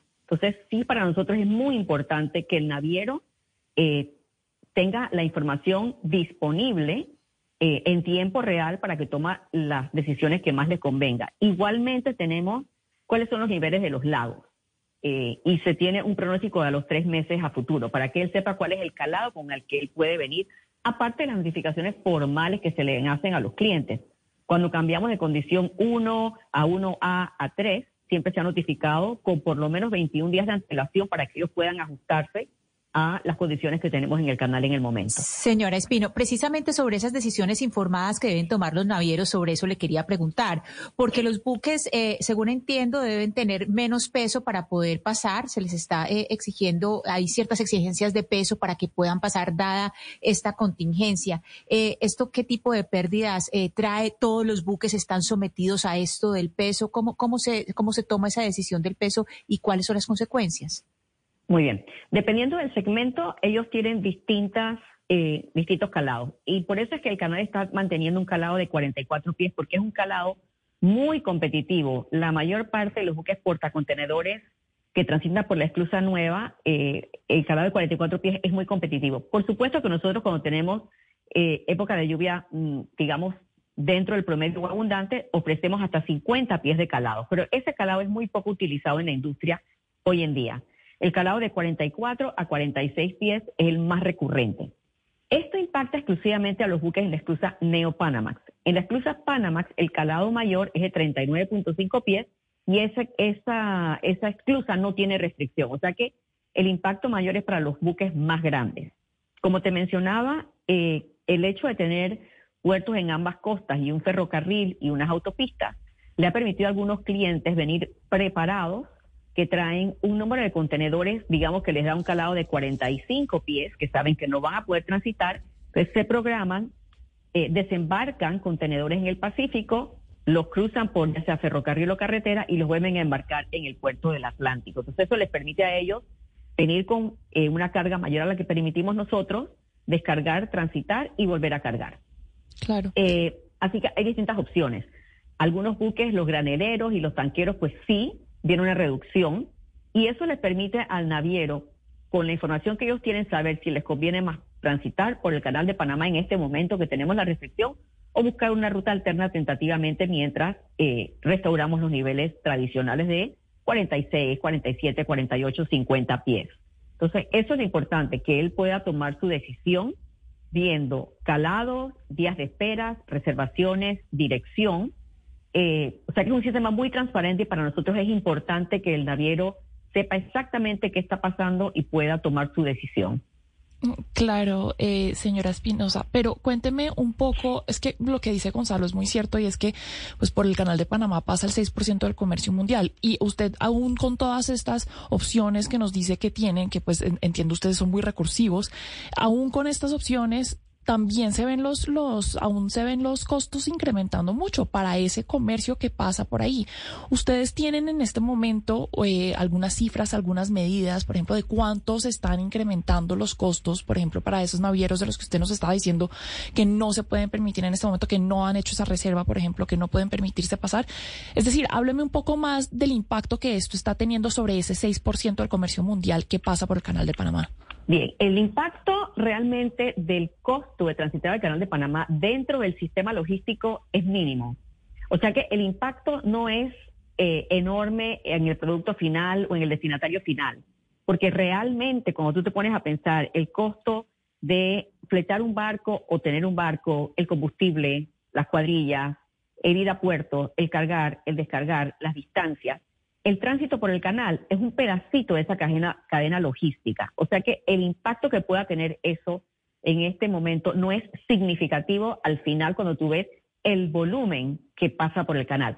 Cuando decimos, hablamos que, bajamos eh, un pie de calado, no es una cantidad significativa. No es que el buque que antes venía con cierta carga ahora trae la mitad o una tercera parte de la carga. No, es una disminución relativamente pequeña dentro de la escala del tamaño del buque. Y recordemos que esto nada más es para la esclusa eh, Neopanamax. Y te doy un ejemplo. El buque de gas natural licuado. El calado normal de ese buque es 40 pies. O sea que el hecho de reducirlo a 44 no le causa un impacto real a la carga. Eh, el que más puede impactarse sería el portacontenedor o el granelero. Pero esos buques también tienen opción de pasar por la esclusa Panamax, donde no hay restricción de calado. Entonces, ahí es donde viene ese balance perfecto. ¿Qué me conviene? ¿Venir por la NEO con menos carga o por la Panamá con carga total? ¿O vengo y descargo eh, mercancía en el caso de los portacontenedores? El portacontenedor, digamos, el que el impacto financiero es, es el menor porque por economías de escala, pues es un producto terminado donde el costo de transitar por el canal no es un impacto significativo. Nosotros estamos pensando que vamos a dejar de percibir entre eh, 150 y 200 millones de dólares de ingresos por esa disminución en la carga que vamos a permitir transitar por el canal de Panamá eh, dentro de un presupuesto eh, de 4 mil millones de dólares. O sea que podemos ver que eh, el impacto tampoco es que es una cifra así descomunal. Si es controversial, pues, que tiene que esperar más días. Digamos que esa es una de las de los problemas más grandes si no puedes conseguir una reserva o una subasta. Por eso para nosotros es importante tener toda esa información allá afuera, para que la gente sepa la condición. Señora Espino, yo sé que ustedes ya le contestaron al presidente Petro que el canal no está cerrado, pero quisiera saber eh, su opinión sobre qué impacto puede tener una, un mensaje como el que él puso en su cuenta X, viniendo de un presidente que se ha querido posicionar internacionalmente como un líder ambiental. Me refiero al efecto que esto puede tener a la hora de tomar las decisiones que usted nos ha, nos ha dicho que se tienen que tomar para mantener el canal por lo menos hasta el 2075, eh, al impacto que esto puede tener en la discusión política, eh, de imposibles inversionistas e incluso en cómo la sociedad ve la viabilidad eh, de hacer estas inversiones. ¿Usted ve algún efecto posible o no? No, realmente yo pienso que el canal siempre ha sido una empresa eh, muy seria, muy transparente, muy de data. A mí me encanta usar data, por eso es bueno e importante que, que la información está disponible en nuestras páginas web, tanto de los proyectos que vamos a hacer, lo que hemos analizado, cómo hemos venido nuestra trayectoria, creo que habla por nosotros mismos. Así que no tenemos preocupación, así como eh, hemos pasado eh, grandes eh, retos en el canal de Panamá. Primero, la, transferencia del canal de Estados Unidos a Panamá fue un reto enorme o sea, mundial. que una potencia tan chiquitita como Panamá pudiera lograr ese, esos tratados. Pasamos la prueba de poder administrar el canal de una manera muy exitosa bajo administración panameña para algunas de esas entidades que no creían que Panamá podía hacerlo. Eh, logramos expandir un canal a manos panameñas para mantenerlos competitivos en la ruta.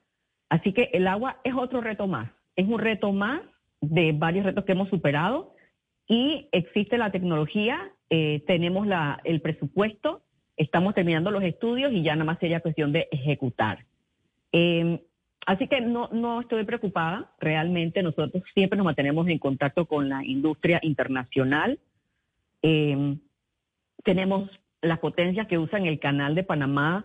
Eh, Estados Unidos es nuestro cliente número uno, China es nuestro cliente número dos, Japón es nuestro cliente número tres y tenemos a Chile número cuatro y siempre nos mantenemos en mucho contacto con las navieras que utilizan esta ruta.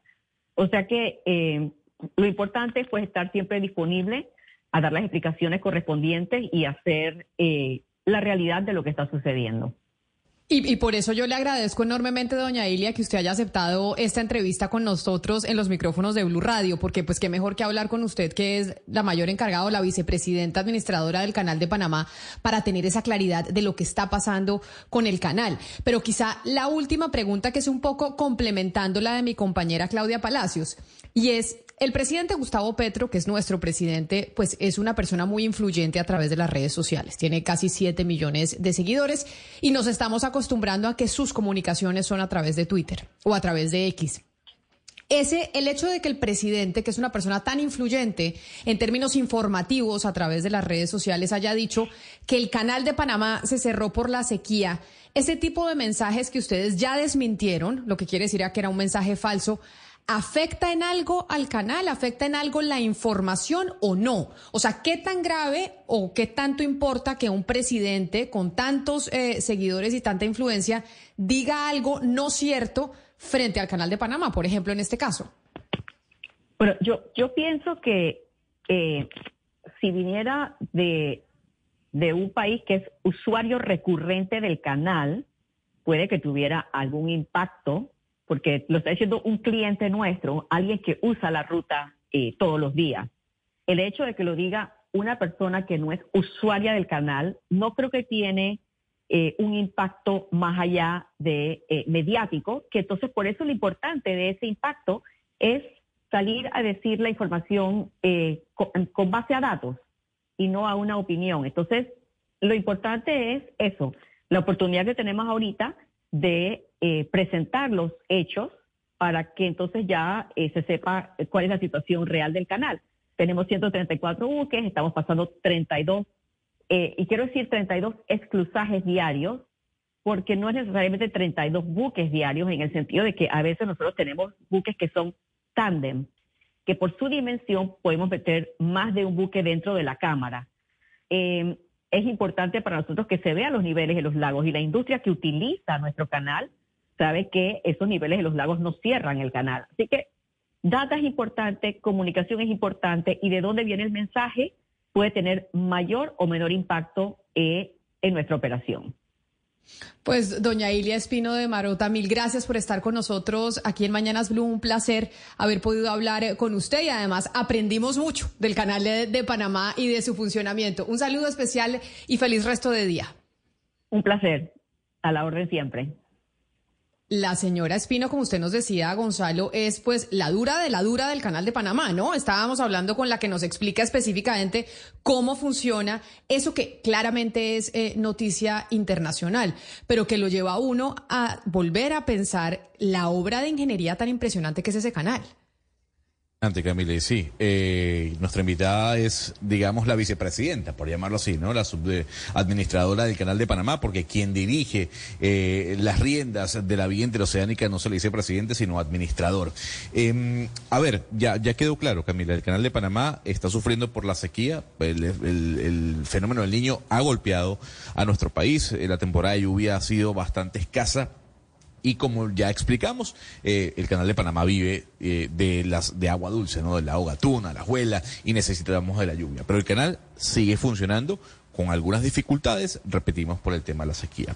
Aquí viene el tema, eh, señora, dígame. No, no, lo escucho, lo escucho, siga adelante. No, es que aquí viene un tema importante, Camila, que, que desde Panamá se percibe un poco, y se lo digo con el respeto, es qué es lo que está pasando eh, en las relaciones entre Colombia y Panamá. Ya nosotros escuchamos a Álvaro Leiva, el canciller Leiva, hace cuestión de dos meses hablando con un tono algo de broma sobre Panamá. Incluso ese comentario hizo que Panamá enviara una nota de, queja eh, por parte de la Cancillería. Ayer el presidente Laurentino Cortizo, reunido con autoridades estadounidenses, dijo es que Colombia no nos está prestando la ayuda que necesitamos con respecto a la migración. Y el tema migratorio sigue dando de qué hablar, porque Panamá dice es que Colombia no está haciendo absolutamente nada y están pasando y pasando migrantes. Recordemos que desde que llegó el presidente Petro a la presidencia, no ha habido reunión bilateral entre Petro y Cortizo. El presidente se ha acercado a Ecuador, eh, se reunió con Lazo, se ha reunido en diferentes oportunidades con el presidente Nicolás Maduro, pero con su vecino Panamá no ha habido más que creo que una o dos llamadas telefónicas. ¿Por qué no ha habido esa reunión bilateral? ¿Qué es lo que está pasando? Entonces, desde Panamá se percibe que del lado colombiano, digamos que no hay un interés, y ese interés se percibe tal vez en las formas que se utilizan por parte de algunos voceros de Colombia con respecto a Panamá. Si vio Claudia que Gonzalo ya dice nuestro país, ¿no? O sea, Gonzalo pues es panameño y venezolano en la mesa de trabajo, por eso hoy hace como contraparte de nosotros hablando del tema de las relaciones bilaterales entre Colombia y Panamá. Pues cómo no, si es el país que le abrió las puertas cuando tuvo que salir del suyo, que le ha dado la posibilidad de seguir desarrollando su carrera, de hacer negocios, además, con toda la razón, y que bueno, que Panamá le haya podido dar esa posibilidad a él y a muchos otros eh, migrantes. Pero mire, Camila, le quiero decir dos cosas. La, la mujer que acabamos de entrevistar es una eminencia, ¿no? Ella eh, es estudió ingeniería marina en la Universidad de Texas, tiene una maestría en ingeniería económica de la Universidad Santa María la Antigua de, en Ciudad de Panamá, eh, tiene eh, también un, un, programa de desarrollo ejecutivo de la Kellogg School of Management de la Universidad de Northwestern. Y ella fue eh, en 1985 comenzó su carrera en el canal y era la única ingeniera en el astillero de la división industrial del canal. Eh, y fue ascendiendo, fue ascendiendo, fue ascendiendo hasta que en 2020 se posesionó como eh, pues la subadministradora del canal y es la primera mujer en la historia del canal en ocupar ese cargo. Hoy en día en el canal hay alrededor de mil mujeres laborando, cosa que ha pasado paulatinamente porque usted sabe que ese tipo de oficios pues han sido históricamente más masculinizados, pero le quería decir eso, que la, la, la, mujer con la que hablamos, con esa claridad, con esa serenidad, además, con esa, con ese conocimiento, es una mujer que ha hecho carrera en el canal de Panamá y que ha sido fundamental para, para lo que significa el canal de Panamá, no solamente para Panamá, sino para, para toda la región. Y además clarísima, clarísima en lo que dijo. Qué impresión las cifras, ¿no, Gonzalo? 6% del, del comercio mundial se mueve a través del canal de Panamá. Y los clientes principalmente, es que tuvimos una clase magistral. Estados Unidos número uno, China número dos, Japón número tres y lo que ya sabíamos nosotros aquí en el continente, Chile número cuatro. Colombia no es cliente, por ende lo que dijo la doctora Ilia es a nosotros pues lo que diga una persona que no es cliente, pues claro que afecta mediáticamente, pero poco nos importa. Habría sido distinto si lo hubiera dicho el eh, gobierno de los Estados Unidos o China o Japón o Chile, en su debido efecto el señor Boric. De todas maneras, yo creo que la, la, la, la importancia mediática que ha tenido ese, ese trino del presidente Gustavo Petro ha repercutido aquí en Panamá, que nuevamente tuvo que salir algo tarde, pero tuvo que salir el Ministerio de la Presidencia de Panamá a decirle al presidente Petro lo que está usted diciendo no es cierto. Eh, lo importante del Canal de Panamá, Camila, es que, digamos, no es la principal, eh, no es el principal ingreso eh, de plática para el país. La minería en Panamá ahora está tomando un auge tan fuerte que ya el ingreso que genera la minería a las arcas de, de, de, de Panamá es mucho mayor que lo que genera el Canal de Panamá, que es alrededor de 2.200 millones de dólares más o menos al año. Entonces, se mantiene, es una obra de, ingeniería maravillosa, manejada muy bien, hay que decirlo, y se lo digo claro, aquí hay dos cosas que nosotros, ciudadanos panameños y no panameños que hacemos vida en este país, nos sentimos orgullosos. Uno, el canal de Panamá, dos, Copa Airlines. no le puedo, Gonzalo, de verdad, no le puedo creer. o sea, el canal de Panamá y Copa número... No, le puedo creer. Bueno, nosotros sabe que en Colombia nos estamos sintiendo muy orgullosos por nuestra selección Colombia femenina, para decirle una cosa. Y por eso yo quiero trasladarme del canal de, Panamá para decirle a don Nelson Abadía, director técnico de la selección femenina de mayores, que en Colombia estamos orgullosos de él, de su equipo, de todas las mujeres que lograron hacernos quedar también a nivel internacional. Director técnico Abadía, bienvenido. Gracias por estar con nosotros conectado el día de hoy aquí en Mañanas Blue. Bueno, un saludo para ustedes y para todos los radioescuchas. Y, nosotros, eh, director técnico, ayer después de hacer el balance de, bueno, se acabó el Mundial Femenino, ganó España, todo lo que se ha dicho y todo el debate alrededor del presidente de la Federación de Fútbol de España, que uno no entiende cómo pudo llegar a besar a una jugadora y que lo justifique diciendo que fue la emoción del momento. Además de eso, hablábamos eh, del, eh, del debate que hay alrededor de si el fútbol femenino debería jugarse con las mismas reglas o no que el fútbol masculino. Y lo pongo en contexto, directora Abadía. Mariana, expliquémosle a don Nelson Abadía lo que se publicó este fin de semana en eh, la revista The Economist sobre el, em, sobre el fútbol femenino, porque se habla mucho de por ejemplo, si la cancha debe ser igual de grande, si el arco de pronto no pone eh, a las jugadoras de fútbol mujeres a estar eh, un poquito pues en desventaja porque el arco es mucho más alto que para nosotras que para los hombres. ¿Usted ha estudiado ese tema, directora Abadía, de si o sabe de lo que le hablo de esa de ese debate que ya se pone sobre la mesa sobre si las reglas en el fútbol femenino deberían ser distintas? Bueno, eso es una discusión que ha venido desde hace muchísimos años, pero para mí el fútbol es uno solo.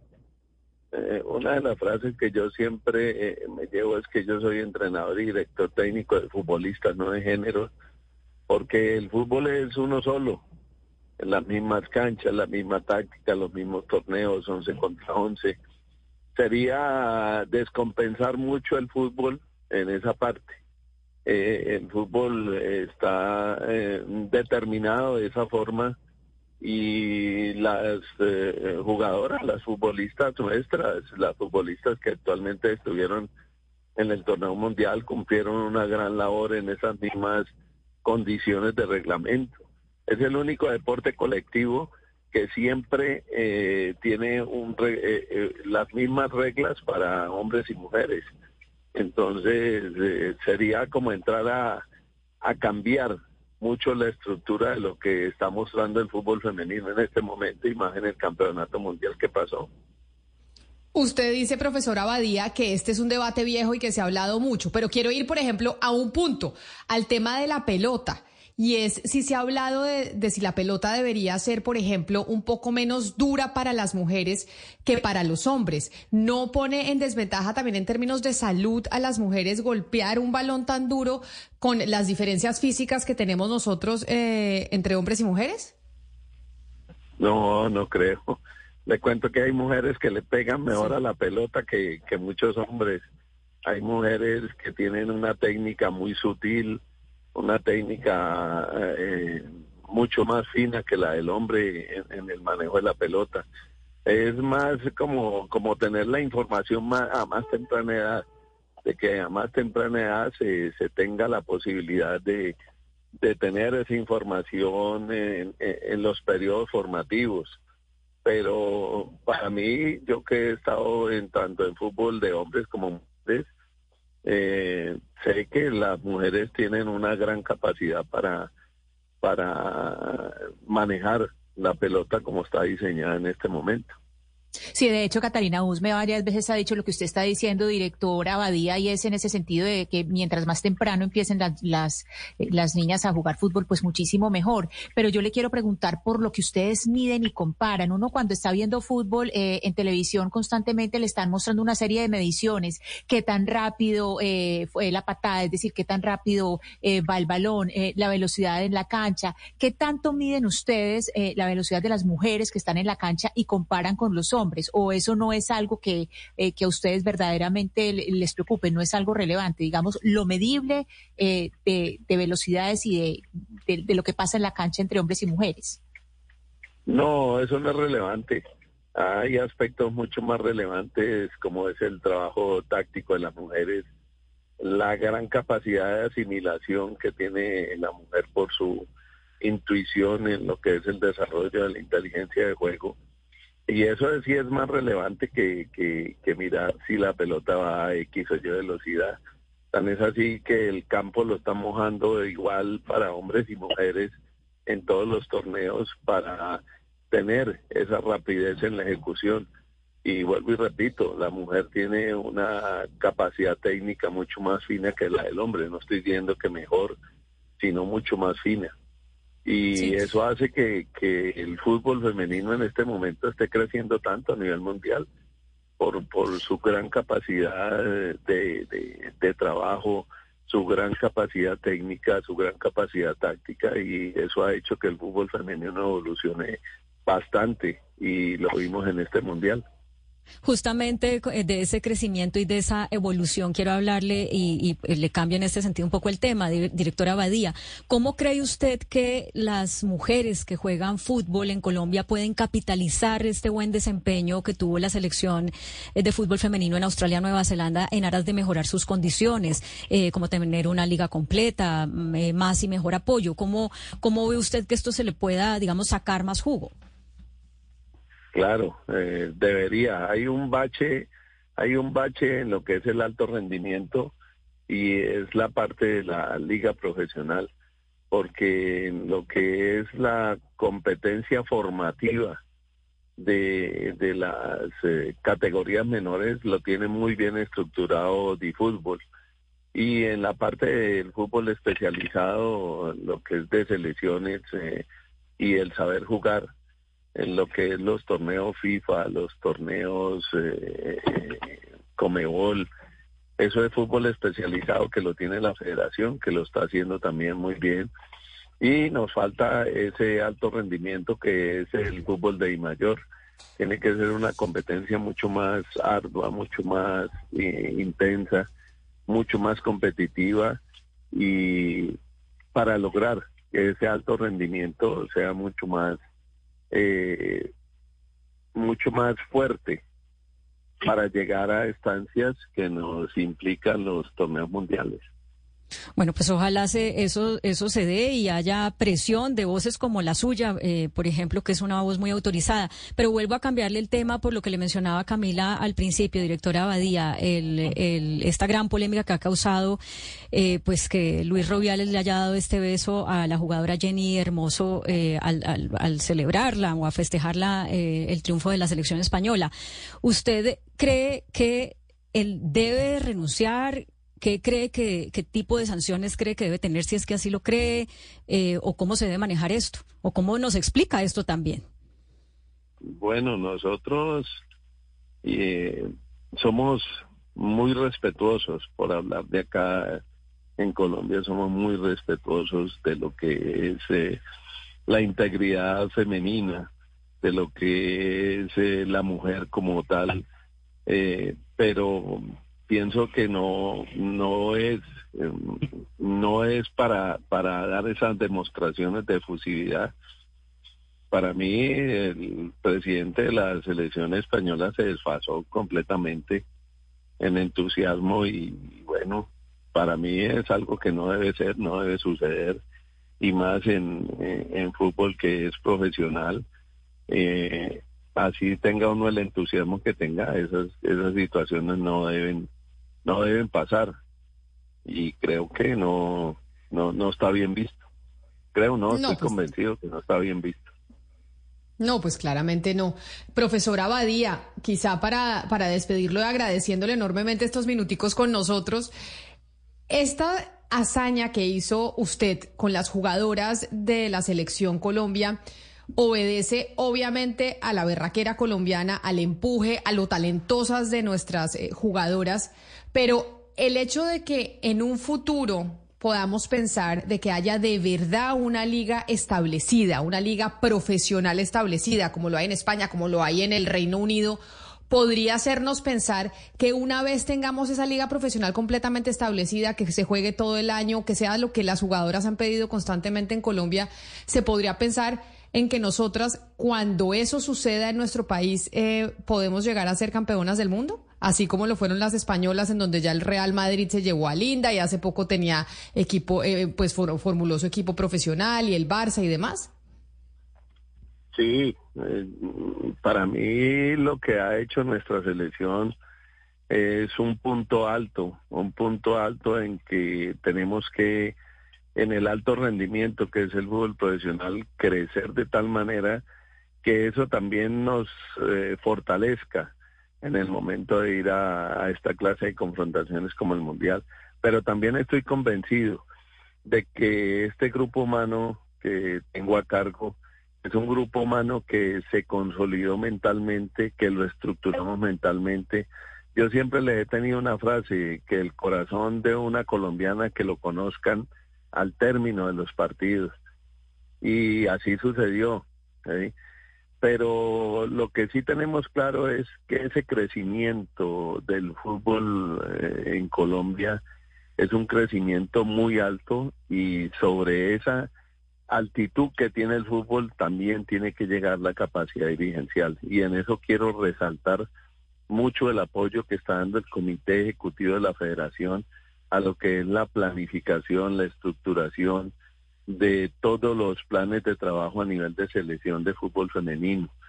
Y vuelvo y resalto que hace más o menos desde el 2017 yo tomé todas las selecciones femeninas estructuramos pedagógicamente y metodológicamente todos los procesos de formación y en el año 22 se dio la clasificación de las tres categorías femeninas, prejuvenil, juvenil y, mayores a, a, los mundiales. Tuvimos la, una muy buena participación en Sub-20 en el Mundial de Costa Rica una muy buena participación prejuvenil en la India, siendo su campeones.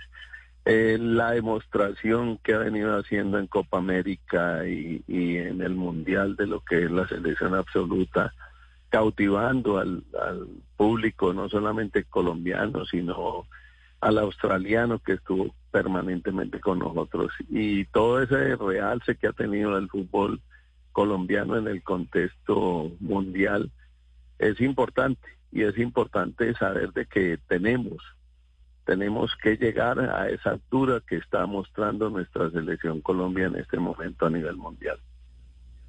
Pues profesor Nelson Abadía, director técnico de la selección eh, femenina de mayores de Colombia de fútbol, mil gracias por estar aquí con nosotros, por eh, darnos estos minutos además para, con su conocimiento, hablarnos de ese debate que hoy pues se pone también sobre la mesa una vez se acaba el Mundial de Fútbol y es si las reglas deben ser las mismas para los hombres y las mujeres en ese deporte el más popular del planeta. Mil gracias por estar con nosotros.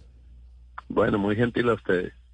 Un saludo especial. Si vio Mariana que el eh, profesor Abadía dice a esa discusión que pone sobre la mesa la revista The Economist que no, que las reglas tienen que ser las mismas y que las mujeres tienen la capacidad y que aquí no hay diferencia alguna. No le gustó la propuesta, eh, Camila, pero no sé, yo, yo creo que sí vale la pena por lo menos no sé, ponerlo en la mesa del debate, porque lo que sí es cierto es que sí tenemos unas condiciones físicas distintas, es una fisiología totalmente distinta y yo creo que sí, pues las mujeres eh, eh, es más duro para nosotros eh, jugar un juego que fue diseñado para hombres. Entonces, no sé, yo sí estoy de pronto un poco más con la revista The Economist. Mariana. Señora. pero yo, yo no leí el artículo de The Economist y por eso le pregunto a usted, ¿hay jugadoras que hayan entrevistado para ese artículo que digan, este es un tema que nos interesa o estamos dando este debate? Debate los espectadores, quienes vemos el fútbol desde afuera eh, y, no las que lo están jugando, que de pronto no tienen ese, tienen otros problemas a los cuales darle prioridad o no consideran que ese es un problema. No, pues es decir, el artículo se, se centra mucho en, eh, por ejemplo, estudios eh, científicos y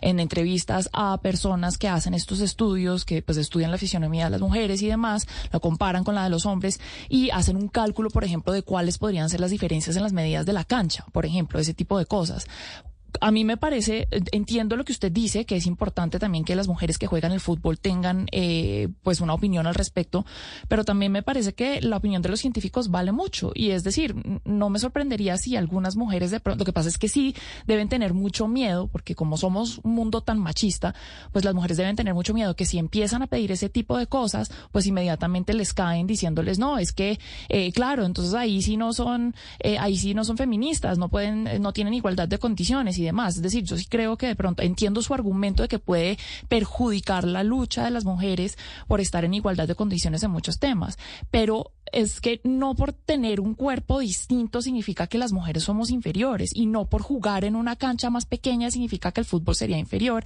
al de los hombres. Es decir, simplemente son unas condiciones distintas y sí me parece que es un debate que hay que darse ahora que se acaba el Mundial de Fútbol Femenino, en donde España es el campeón del mundo y en medio, pues después de la celebración del señor este que, pues se le fueron las luces, yo no sé ni cómo decirlo, que, que ya están hablando de que se debería ir y por supuesto que se debería ir porque esa no puede ser la celebración entonces de un director, eh, un presidente de la Federación de Fútbol dándole un beso en la boca a una jugadora porque ganaron el Mundial.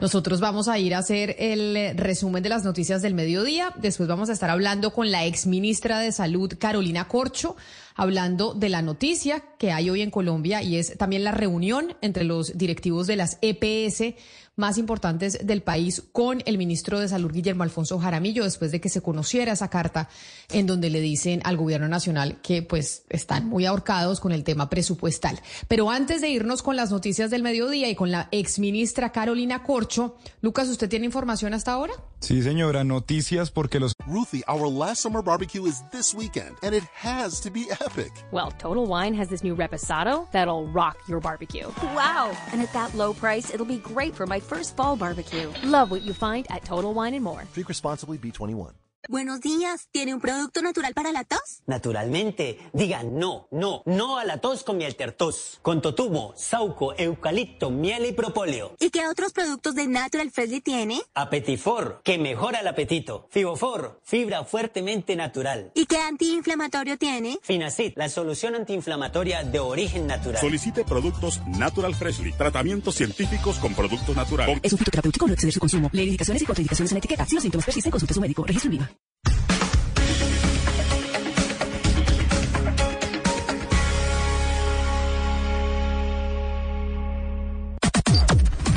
Las noticias del mediodía en Mañanas Blue. Al mediodía, como siempre, nos conectamos con el servicio informativo de Blue Radio, a quienes ustedes empiezan a ver en las cámaras de nuestro canal de YouTube de Blue Radio en vivo, como entran a nuestra cabina de Mañanas Blue, a la cabeza del servicio informativo hasta ahora, don Slobodan Wilches. Buenas tardes. Muy buenas tardes, Camila. Muy buenas tardes a todos los oyentes de Blue Radio. Pues seguimos muy a la expectativa de la reunión que avanza a esta hora en el municipio de Guayabetar, en el departamento de Cundinamarca, entre los gobernadores del Meta y el gobernador del Meta, con la comunidad precisamente para lograr las alternativas que permitan la reapertura de este importante corredor vial que comunica a los eh, llanos orientales y el centro del país. Y también hay que decir que a esta hora se registran manifestaciones de conductores de carga pesada en el kilómetro cero de la vía Bogotá-Villavicencio. Exigen que se reabra la vía cuanto antes. Incluso hay algunos que ya completan varios días durmiendo dentro de los camiones, dentro de los vehículos. Allí está Felipe García Son eh, varios conductores, más de 200 conductores de vehículos de carga pesada aquí en el kilómetro cero, e iniciando precisamente eh, en la ruta Bogotá-Villavicencio. Están a la espera de que termine precisamente Eslobodan esa reunión allá en el kilómetro 59 en el sector de Guayabetal, donde a esta hora pues el gobierno se reúne con habitantes del sector y con los líderes precisamente de esa manifestación para ver si desbloquean o no finalmente la vía que hay que decir está cerrada desde el jueves pasado y son esos mismos días los que llevan acá cientos de conductores esperando precisamente alguna solución. nos dijeron. No, que no hagan el favor nos colaboren, porque imagínense, nosotros aquí ya con este frío, durmiendo entre los carros, ya la, la comida, todo, plata se acabó. Y ahorita arranca uno y le cobran los peajes y con tres, aquí hay gente con seis días que se llevan acá. Entonces, pues es, es, algo como, como le dijera yo, no, que la, la persona no, no piensa, no le colaboran a uno. Ahora la gente abajo hace paro y nosotros qué culpa tenemos. Siempre tenemos que pagar los platos rotos nosotros. Siempre que hay un, paro, un trancón, nosotros los transportadores pagamos. Es tanto el desespero, compañeros, de los conductores que incluso acá en el kilómetro cero saliendo por el sur de la ciudad están atravesando los carros y también un poco más hacia atrás en el sector de Yomasa y también en el sector de El Ubal. Allí han generado incluso trancones de varios kilómetros por toda la avenida Boyacá hasta el sector del portal del Tunal, que es lo que nos reportan a Felipe, gracias. Se nos fue la comunicación, pero precisamente sigamos hablando de esa situación en las vías del país, porque las familias que están ubicadas en el municipio de Guayabetal no solo están pidiendo la estabilización de la montaña, sino que además no están de acuerdo con una reubicación menor. Carlos Andrés Pérez habló con una de las familias precisamente en Guayabetal. Se trata de don José Herrera, un hombre de 60 años que envió como las rocas y el lodo del kilómetro 58 más 900 acabaron no solo con su vivienda, sino también con su sustento económico y el de su esposa. Don José aseguró a Blue Radio que su vivienda, la cual tenía arrendada con tres locales comerciales, era su pensión y no está dispuesto a una reubicación menor. El pueblo no puede ir a desaparecer, que no, que nos salgamos de las casas que desalojo. Yo no, me, no tengo para dónde irme. Y yo vivo es de la casita. Yo tengo tres locales arrendados y esa es mi pensión. Y de ahí nos mantenemos con la mujer. Y nosotros ya somos mayores de, de, de o sea, tenemos 60 años. No, nosotros no estamos para salir a conseguir la vida a otro lado. Como él, cinco familias más lo perdieron todo y ahora pasan las noches en camping en el Polideportivo de Guayabetal. Piden la intervención inmediata del gobierno nacional con garantías. Gracias Andrés y hasta ahora continuamos eh, muy pendientes precisamente de la reunión entre el ministro de Salud y las EPS Sura, Sanitas y Compensar luego de que estas entidades aseguraran que están en riesgo de no poder operar después de septiembre por temas financieros. Muy pendiente de la reunión está Oscar Torres. Oscar, buenas tardes. ¿Qué ha pasado? Hola, Esloboda, buenas tardes. Sí, señor, estamos aquí en la sede del Ministerio de Salud, justamente en el centro de Bogotá, donde por más de cuatro horas se ha llevado a cabo esta reunión con los representantes y presidentes de las EPS, tanto de Sanita, Sura y también Compensar, todos ellos en una conversación muy tensa que han tenido hoy con el ministro de Salud, Guillermo Alfonso Jaramillo, para explicarle las razones de esa carta que le enviaron el 27 de julio pasado sobre el tema de la financiación y el tema también que tienen en este momento de problemas financieros. A esta hora está terminando y de esa manera vamos a seguir continuando con ustedes. Gracias.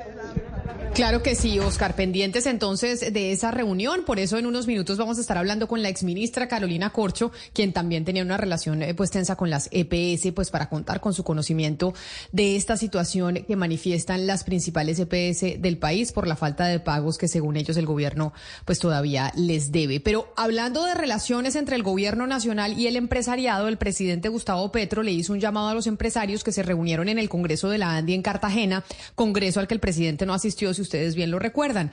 Pues les dijo el presidente que deberían pensar en pagar más impuestos que puedan ser llevados directamente al sector de la educación. Santiago Rincón. Hola, muy buenas tardes. El presidente Gustavo Petro acaba de entregar la orden al mérito a los jóvenes que hacen parte del Team Robotics del Pacífico que participaron del Mundial de Tecnología de Monterrey en México, logrando tres medallas de oro y superando a países que son potencia mundial a nivel tecnológico, como es el caso de China. Pues bien, habló precisamente de la necesidad de invertir en educación y le hizo ese llamado a los empresarios que se reunieron en el Congreso de la ANDI, que ojalá la conclusión de ese tipo de encuentros es poder de invertir más vía impuestos en la educación del país. Ojalá la gente que se reunió en el Congreso la Andi llegara a la conclusión que un poquito más de impuestos exclusivos a la educación sería lo clave para desarrollar a la sociedad colombiana. Pero es la vieja discusión entre utilidad y conocimiento. Resulta ser que no aumentan las utilidades sin el conocimiento. Dice el presidente Gustavo Petro que los gobernantes se han dedicado a quitarle recursos a la educación para invertir en asfalto y en puentes que se terminan cayendo. Gracias, Santiago. Ya a esta hora avanza un debate de control político en el Congreso de la República, donde el tema central es la seguridad de cara a las elecciones regionales del próximo mes de octubre. El ministro de Defensa habló allí y aseguró que no es verdad, según él, que estamos enfrentando la peor crisis de seguridad en la historia del país. Allí está en el Congreso Kenneth Torres.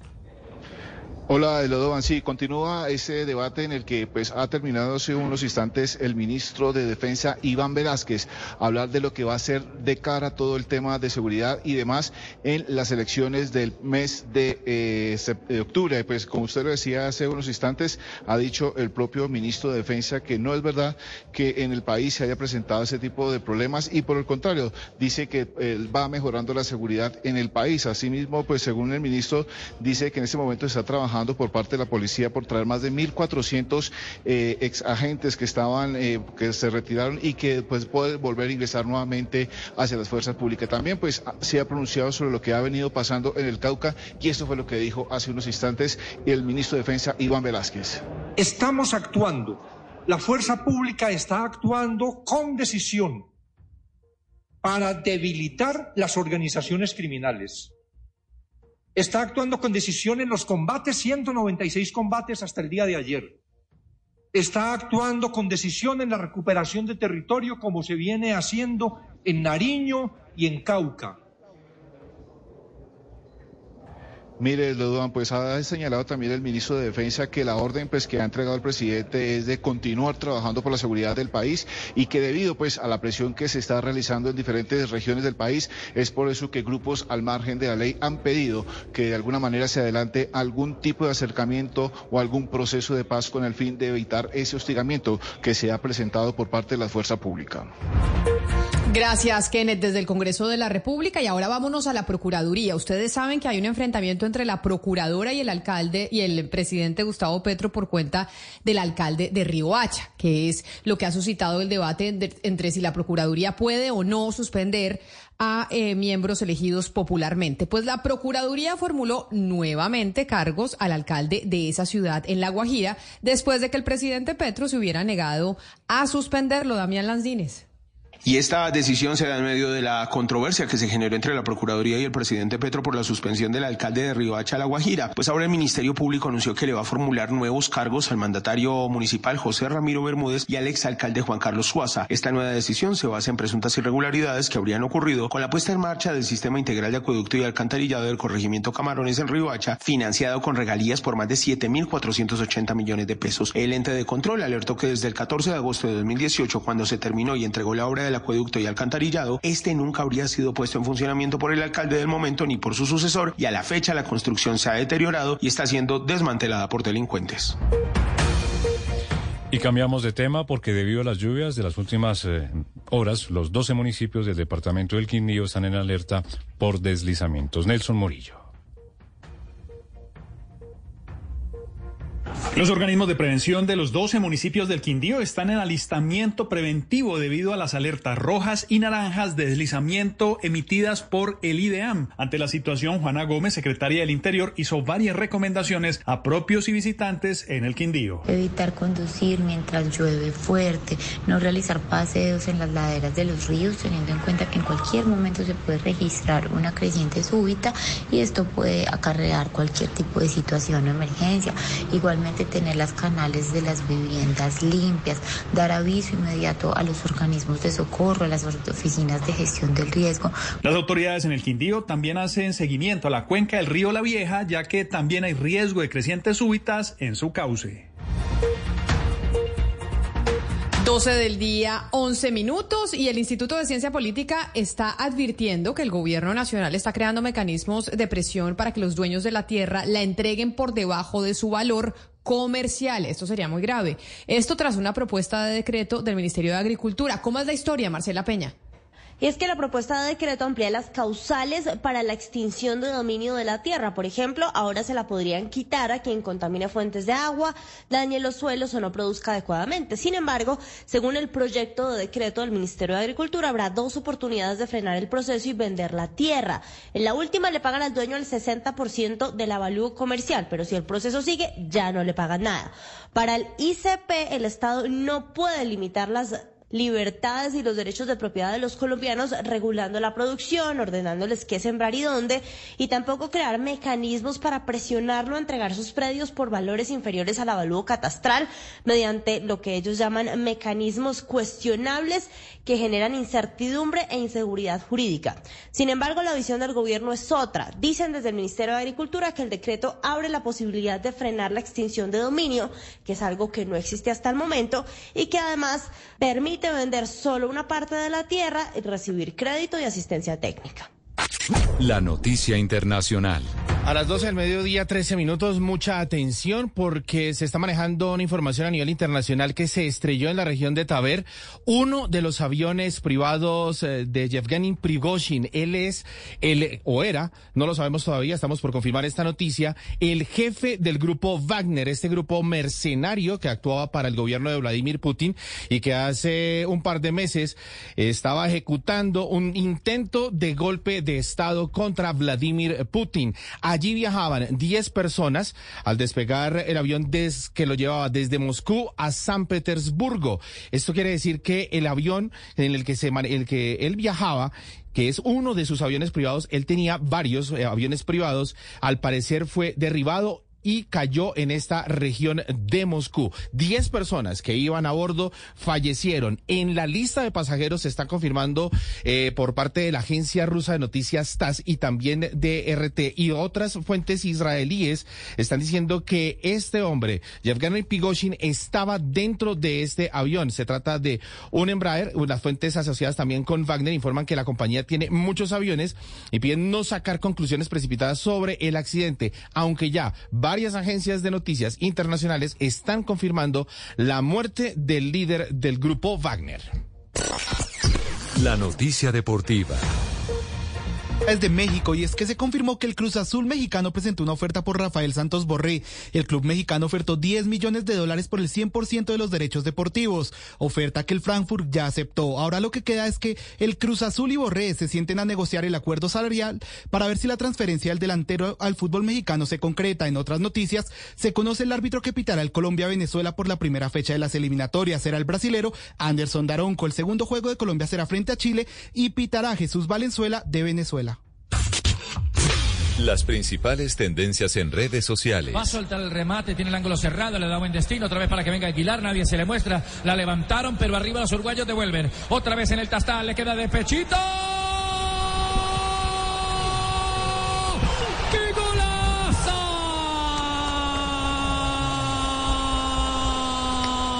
Esta hora, numeral James Rodríguez en tendencia en la red social X con más de 30 mil menciones y todo por lo que sería su llamado a la selección Colombia de mayores con miras al debut de la tricolor en las eliminatorias rumbo al Mundial del 2026. James, quien juega para Sao Paulo de Brasil, hace parte de la lista de jugadores que habrían sido bloqueados por parte de la Federación Colombiana de Fútbol con el fin de que puedan ser llamados sin problemas por el técnico argentino Néstor Lorenzo. El mediocampista cacuteño de 32 años vive una nueva ilusión en el país de la en la que ha empezado a ganarse el cariño del técnico Dorival Jr., por lo que los hinchas recibieron con alegría lo que podía ser el llamado del 10 para el arranque de las clasificatorias en este nuevo proceso con miras a superar el fracaso de Qatar 2022.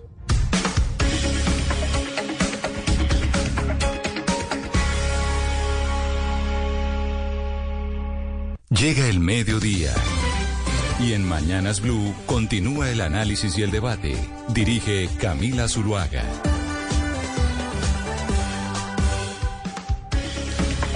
Son las 12 del día, 16 minutos, y aquí seguimos conectados con ustedes en Mañanas Blue. Vamos hasta la una de la tarde. Le damos la bienvenida a nuestros oyentes que estaban en sus noticieros locales en Medellín, en Barranquilla, en Cali, en Bucaramanga y que se conectan nuevamente a la edición central de esta emisión. Como lo hemos dicho desde que arrancamos a la media mañana, sin duda alguna, la salud es el tema más importante en estos momentos en la discusión pública en el país. De hecho, les venimos reportando desde mm, el centro de la ciudad, como hay una reunión entre el ministro de Salud, Guillermo Alfonso Jaramillo, y los directivos de las EPS, después de que se conociera esa carta que enviaron Sanitas, Compensar y Sura, mencionando sobre las afugias económicas en las que pueden entrar si no se les paga la plata que les debe el gobierno nacional.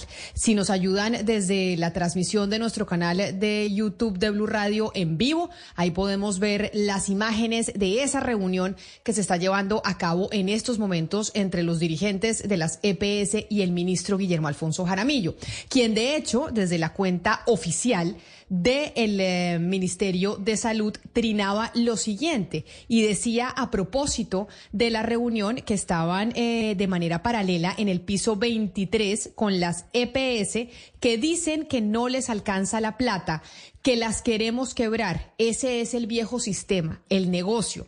Nosotros no queremos que la salud sea un negocio, sino un derecho. Es lo que decía Guillermo Alfonso Jaramillo, ministro de Salud, que además trina en eh, su cuenta oficial el Ministerio de Salud, mencionando que nunca antes había habido un gobierno que más apropiara recursos para la salud. Entonces, cuando uno oye que se mueren los niños en La Guajira, uno se pregunta qué se están haciendo con ese dinero que les entregamos a la CPS. Y obviamente esa reunión de las imágenes que ustedes están viendo en pantalla, pues está bastante tensa, bastante tensa porque pues la situación del sistema es delicado según lo han dicho las CPS y la relación ha sido tensa desde un principio, desde que llegó el gobierno nacional cuando no era ministro Guillermo Alfonso Jaramillo, sino la doctora Carolina Corcho, que tenía una relación pues bastante tensa con la CPS incluso antes de llegar al ministerio pero que muchos mencionan que realmente su forma de pensar y de ver el sistema de salud, claro que es la forma de ver el sistema de salud de ella, pero es la más cercana a lo que se imagina el presidente Gustavo Petro debería ser el sistema de salud en nuestro país. Y por eso me place saludarla a esta hora a la exministra Carolina Con. Agradezco enormemente por aceptar esta invitación a los micrófonos de Mañanas Blue. Exministra, bienvenida y gracias por atendernos. Muchísimas gracias, un saludo Camila y muchas gracias por la invitación. Antes de usted ser ministra de Salud, usted venía siendo una voz importante en las discusiones alrededor de las reformas al sistema en el país. Hoy, como exministra, vuelve a también a estar en ese, en ese papel, dando eh, pues algún tipo de opinión sobre lo que debería ser el sistema y sobre lo que sucede en estos momentos con los principales protagonistas. Y por eso quiero preguntarle su primera impresión frente a esa delicada carta que envían las CPS, las más grandes del país, las que ha dicho el gobierno nacional incluso que funcionan bien, porque siempre el gobierno nacional ha dicho, es que si todas las EPS funcionaran como las más grandes, no estaríamos en problemas. Pero son esas más grandes las que enviaron la carta diciendo, oiga, si no nos pagan, vamos a estar en aprietos y no sabemos si vamos a poder eh, sostener el ritmo de atención. Quiero preguntarle, exministra, su primera impresión sobre esa carta. Bueno, gracias Camila. Bueno, lo primero es que esta carta sorprende mucho, sorprende mucho porque tiene como un carácter equivocado e inaceptable, me parece a mí, como de chantaje. Eh, frente a la atención de salud de los colombianos. Dicen prácticamente que en septiembre no podrían seguir operando. Pero además la carta no corresponde con la realidad de los estados financieros de las EPS. Y quiero explicar esto con detalle. A ver, lo primero que tenemos que entender los colombianos y colombianas es que las EPS no manejan recursos propios manejan recursos públicos de los colombianos. Eso es lo que hemos denominado el manejo privado de recursos públicos de los aportes de los impuestos de los colombianos vía presupuesto general de la nación y los aportes de los trabajadores. Son recursos públicos que los colombianos reunimos en una bolsa llamada ADRES. El ADRES gira y entrega estos recursos a las EPS. Por cada ciudadano colombiano se gira una cifra que se llama la UPC al año. Esto se gira de manera anticipada. Ahora bien, eh, llama la atención y me parece sorpresiva y temeraria esta carta porque la UPC, el aumento de la UPC que se hizo, ha sido el más alto de la historia. El propio Brooke Badmaster, presidente de la ANDI, que no es propiamente un hombre gobiernista, reconoció en un trino en su momento que era un esfuerzo importantísimo, de los más importantes en la financiación del sistema de salud. Cuando yo me posesiono como ministra de Salud, el gobierno de Duque tenía proyectado un aumento del 14%. Aquí no se aumentó el 14%, se aumentó al 16.2%. La UPC por encima del crecimiento de la inflación. Pero además, en los, en los debates del Congreso de la República se aumentó en un 25% los recursos de la salud, que hoy alcanzan un poco más de 81 billones de pesos al año. Luego, no hay una correlación entre esta carta que se presenta ahora y lo que en ese momento pensaban los propios gremios empresariales y económicos sobre el esfuerzo enorme para recursos de la salud. Eso es un primer elemento, pero el segundo elemento es que la carta no se comparece con los estados financieros de las EPS. Los estados financieros de las EPS lo que muestran es que hay anticipos a proveedores, es decir, el Estado los colombianos le damos una plata a las EPS para que contraten clínicas y hospitales. Se ven unos anticipos, pagos anticipados altísimos de muchos recursos. Luego yo no puedo decir que estoy en un déficit financiero si puedo pagar de manera anticipada, pero es que son recursos bastante importantes. Entonces, en ese sentido, eh, me llama la atención esa expresión que hacen estas tres EPS y yo llamo a la sensatez y a la cordura porque no es cierto que haya una desfinanciación por parte de este gobierno del sistema de salud. Por el contrario, como lo reconoce la propia Andy, ha sido los esfuerzos más altos de la historia. Claro, exministra, mire, nosotros el 8 de agosto hablamos con un colega suyo, con otro exministro, el exministro de Salud y director de Así Vamos en Salud, Augusto Galán, porque ya sabíamos de esta carta. Ya sabíamos de esta carta que se envió el 28 de julio por parte de las tres EPS más grande, que es como lo importante de la comunicación, que no son unas EPS de garaje que están en diferentes regiones del país en donde se terminan robando la plata, sino son EPS grandes que funcionan y que han sido reconocidos por el propio gobierno que funcionan. Y le preguntábamos al doctor Galán, exministro de Salud igual que usted, sobre este tema. Y él nos hablaba de una situación estructural, no del pago del día a día, que en eso obviamente el gobierno está eh, cumpliendo, sino de una deuda que se viene arrastrando desde gobiernos anteriores. Escuche lo que decía el señor Galán para que usted nos dé su impresión sobre eso, porque no es la deuda de ahorita. Es una deuda estructural que debió haber sanado el gobierno Duque, que debió haber sanado el gobierno Santos y todos los gobiernos anteriores gran interrogante sobre eso que estamos discutiendo, que es la pregunta que, queda sobre la mesa es si el Estado colombiano y el ministro de Salud, el ministro de Hacienda y el gobierno no le responde a la CPS sobre esa plata que el Estado les debe porque les debe esa plata. Hay EPS que incluso internamente están diciendo hasta septiembre logro mantener este bus andando si no me pagan. ¿Qué sucede si no les pagan? ¿Qué sucede si el Estado y el y este gobierno dice, oiga, no, no les voy a pagar? Pues que se sobrevendría una crisis muy significativa porque no habría con qué atender a los requerimientos de la población y las expectativas de la población y un plan de beneficios que está planteado en la normatividad y que se debe cumplir. Entonces, eh, lo que ha ocurrido a lo largo de la historia del sistema es que de alguna manera los gobiernos de turno han obtenido unos recursos adicionales que han permitido que pasemos año a año. Pero vuelvo al punto inicial. No hemos resuelto el problema de fondo. Y el problema de fondo es determinar eh, si estamos en esta sociedad colombiana, un país de economía media, en la capacidad suficiente de financiar un paquete de beneficios tan integral y amplio como el que tenemos. Y si lo vamos a hacer, ¿con qué recursos lo vamos a hacer? Y esa pregunta es la que yo quisiera trasladarle a usted, exministra, que conoce cuál es la visión de este gobierno sobre el sistema de salud que quieren. Y es, ¿tenemos la capacidad financiera de poder pagar ese sistema de salud que tenemos y que además queremos tener y de dónde va a salir la plata? Porque como nos decía el señor Galán, esto es un tema estructural que se ha dejado pasar de gobierno a gobierno, que no es responsabilidad solo de este, sino de los pasados también. Bueno, yo estoy de acuerdo con el doctor Augusto, claro que hay un problema estructural y por eso fue que el gobierno presentó una reforma estructural del sistema de salud. Lo que llama la atención es que reconozca que hay un problema estructural, pero se opongan a la reforma estructural que va a resolver ese problema. ¿Y cuál es ese problema estructural? Hay una deuda de las CPS con las clínicas y hospitales que son quienes atienden a los pacientes. al, ciudadano no lo atiende la EPS, lo atiende una clínica y un hospital que contrató a la EPS. Eso es lo primero que hay que decir. Y esa deuda supera los 23 billones de pesos, de los cuales más de 10 billones de pesos son deudas de cartera vencida de mayor de un año. Eso es gravísimo, eso es un problema estructural que venimos eh, acarreando hace mucho rato.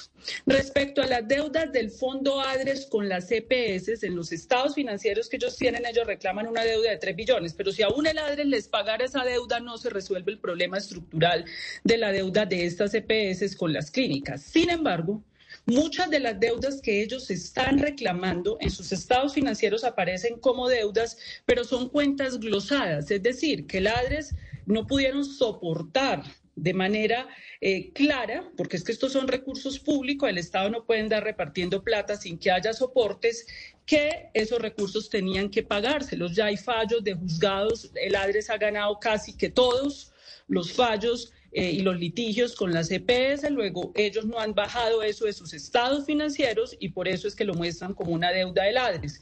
El ADRES en este momento debe un poco más más o menos un billón de pesos, pero no es el billón de pesos de la UPC, esos recursos ya se giraron y se giran de manera anticipada, están disponibles, está financiado todo el año con un aumento importante reconocido por ellos mismos. Ese, e, ese billón de pesos es de recursos adicionales de otro tipo de tratamientos, eso se llama presupuestos máximos, son adicionales. Sin embargo, este gobierno saneó los ajustes de esos presupuestos que habían dejado gobiernos anteriores y la deuda es todavía eh, aproximadamente de un billón de pesos, pero es que la deuda de las EPS con las clínicas hospitales es de 23 billones y ese es el problema estructural. Segundo problema estructural que se tiene que resolver y es que hay un mecanismo perverso. Yo soy un, un EPS, una entidad particular. Recibo recursos públicos del ARES y construyo mis propias clínicas y me contrato a mí mismo y me pago a mí mismo lo que yo quiera sin una regulación tarifaria, porque en Colombia no hay regulación tarifaria, ese sistema de salud es insostenible. Tiene que haber una regulación tarifaria. Y el mecanismo de la integración vertical, que es yo me contrato a mí mismo con recursos públicos, es perverso, porque lo que se ha demostrado claramente es que yo le pago a mis clínicas y quiebro las otras clínicas privadas y hospitales de los cuales no soy dueño, hago un papel dominante y eso y, afecto la prestación de servicios de esas clínicas que no son mías. Ese es otro problema estructural que se tiene que resolver. Y el tercer problema estructural es que cómo es posible que haya 81 billón de pesos, billones de pesos. Eso es mucha plata de los colombianos rodando sin control por este país, porque es que en la estructura del sistema de salud, la inspección, vigilancia y control de la superintendencia lo hace con respecto a reportes de las propias EPS. Entonces lo que se instaura es un manejo privado de recursos públicos y, eso, eso se volvió incontrolable, se volvió incontrolable ese flujo de recursos. Entonces, el otro punto estructural que hay que resolver es el manejo público de recursos públicos que puedan estos recursos llegar a la atención de los colombianos. ¿Y dónde se da la atención de los colombianos? En las clínicas y hospitales que están en quiebre, sobre todo las, que no son de integración vertical. Hay que pagar directamente a esas clínicas y hospitales para que entonces se puedan contratar trabajadores dignamente, atender pacientes, pagar medicamentos y no seguir precarizando trabajadores, porque en el sector salud se volvió común que pagan cada dos, cada tres meses o no pagan, y ese es el tercer problema. Eso que le acabo yo de describir a usted es parte fundamental de la reforma a la salud a la cual se oponen aquellos que dicen que hay un problema estructural que hay que resolver. Pero mire, exministra, antes de la pregunta de mi compañera Claudia Palacios, que sé que sobre este tema de los costos de los servicios y la, la falta de actualización de los costos de los servicios, que usted misma lo acaba de manifestar, es uno de los problemas que tenemos en el sistema de salud. Sabiendo que esto iba a pasar, que la carta se iba a conocer, venimos hablando en este programa hace dos semanas del sistema de salud porque sabíamos que la crisis se iba a venir. Hablamos la semana pasada con Ana María Vesga, la nueva directora ejecutiva de ASEMI, que es la, mm, la agremiación que agrupa a las EPS del país. Ella el 18 de agosto, la pasada, se refirió precisamente a ese punto. Escúchela antes de la, pregunta de Claudia. Eh, hay tensión porque no hemos logrado realmente avanzar en la conversación sobre la reforma a la salud y desde luego que eso mantiene la posición entre el gobierno y las diferentes EPS con cierta distancia, diálogo que por demás creemos que es necesario recuperar rápidamente, así lo planteamos en las reuniones que hemos tenido al día de hoy con el gobierno y que creemos que es la única manera, digamos, de, de poder realmente avanzar en la conversación puntual sobre reforma.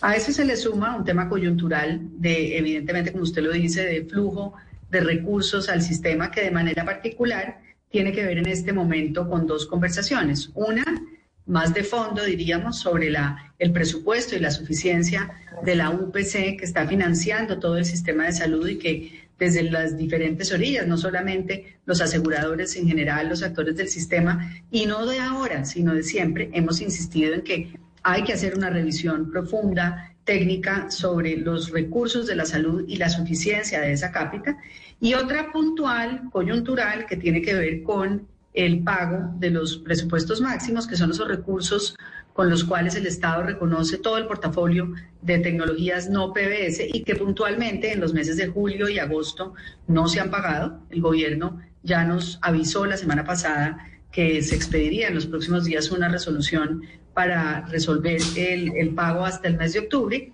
y tendríamos que ver también pues cómo cierra el año 2023 y cómo se proyectan esos presupuestos para el 24.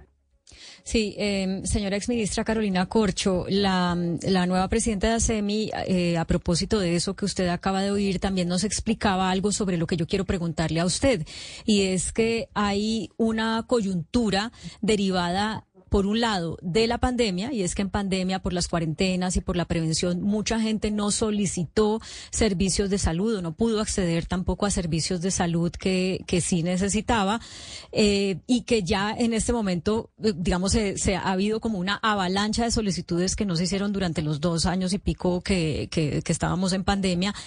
Y por el otro lado, también la incertidumbre que despierta el hecho de no saber qué va a pasar con los servicios cuando cuando se apruebe la reforma a la salud, ha hecho que muchas personas hagan eh, el siguiente análisis. Si lo que quieren es privatizar, perdón, eh, volver pública la, la, salud mayoritariamente, y yo me siento bien con mi servicio de salud eh, privado como lo tengo ahora, pues yo voy a hacerme hoy todo lo que de pronto después no me pueda hacer cuando vuelva en la salud pública. Entonces, esas dos cosas han hecho que haya mucha más demanda y por lo tanto, eso hace que se sume al hecho de que la CPS dicen la unidad de pago por capitación no es suficiente, no de ahora, de siempre, pero ahora aún peor por estas dos coyunturas que yo le estoy diciendo. ¿Qué dice usted ante eso? Bueno, lo primero es que lo de la suficiencia de la UPC no lo han demostrado. Es que esto no se define a partir de declaraciones que yo hago una carta, sino de datos. Los estudios que ha hecho la Asociación Nacional de Instituciones Financieras, que no es el petrismo, que no es la izquierda, con la Universidad de California, que son estudios financiados y pagados inclusive por gobiernos anteriores del nuestro, demuestran que no hay insuficiencia de la UPC. Inclusive la UPC paga por encima de lo que se reportan y los pagos que hacen las CPS, dice el estudio en algunas partes. Luego eso no ha sido demostrado, luego eso no es cierto. Esto se tiene que discutir con los datos y con la evidencia. Yo no puedo decir eso en el país simplemente porque yo pienso que es así ya. El cálculo de la UPC se hace de manera rigurosa con los datos que reportan las CPS. Ojo, yo soy partidaria de que eso tiene que auditar porque si yo mismo soy el que induzco un gasto y yo mismo reporto y respecto a eso se hace el cálculo de la UPC, pues ahí pueden haber distorsiones de regulación por parte del Estado. Esto se hace de manera rigurosa ante el Departamento de Planeación Nacional, el Ministerio de Hacienda el Ministerio de Salud. En ese momento está el doctor José Antonio Campo y sustentamos con el doctor Ocampo con toda claridad los estudios, con los datos que sustentaba que la UPC fue aumentada muy por encima inclusive de la inflación que ha venido en descenso y que no hay allí, desde el punto de vista de la evidencia concreta, ningún alegato que pueda sustentar que la UPC no es suficiente. Segundo, y esta, y esta UPC se calcula con datos post pandemia. También hay que tener en cuenta eso. El otro elemento es qué pasó en la pandemia. En la pandemia se dejaron de prestar servicios porque hubo unas cuarentenas y muchas clínicas y hospitales dejaron de prestar servicios de consulta externa fundamentalmente, funcionaban eran las urgencias, pero las consultas ambulatorias y las cirugías ambulatorias se suspendieron. Y en ese sentido se siguió girando los recursos a las EPS. ¿Dónde está esa plata? Si hubo menos atenciones con cargo a esas atenciones previas, pues hubo un ahorro ahí, ahí mantuvieron esa plata, en ningún momento esa plata se les tuvo que devolver, hubo una financiación extra del gobierno con cargo a un fondo que crearon de la unidad de gestión de riesgo para financiarlo de la pandemia y luego, pues eso no es ninguna sustentación para lo que están planteando, porque, insisto, la UPC es un cálculo sobre datos de reportes que hace el Ministerio de Hacienda, de Salud y el DNP. Eso no es un capricho de la ministra o un capricho del ministro Campo. El otro elemento es que dicen, si sabía que la crisis se veía venir, es que la crisis se ve venir hace 20 años. La Corte Constitucional ha emitido una sentencia, la T-760, desde el año 2008 diciendo el sistema está en crisis. Eso lo sabemos nosotros desde hace 20 años. En Colombia se han intentado dos reformas, la 1122 y la 1438, reforma la ley 100 para corregir esto y no se ha corregido no se ha corregido porque el problema aquí es que cuando un sistema maneja de manera privada recursos públicos, ahí pasa cualquier cosa. Los recursos van sin control y lo que hace el Estado es construir un poder fáctico capaz de presionar, quiero más y más plata. Pero ojo, miren esto, están pidiendo más y más plata, pero este año van, van, más de un millón de quejas ante la Superintendencia de Salud por inatención y la plata se les dio y no están atendiendo. Esa plata si vamos a ser estrictos y a respetar el orden legal y constitucional de este país, si el Estado colombiano le giró esa plata y no están atendiendo, la gente la tienen que devolver. Y lo que nos están diciendo es que les demos más, cuando no están cumpliendo. Casi 500 mil ciudadanos en Colombia este año han suplicado por su vida cuando ya el gobierno ha dispuesto los recursos y los ha girado.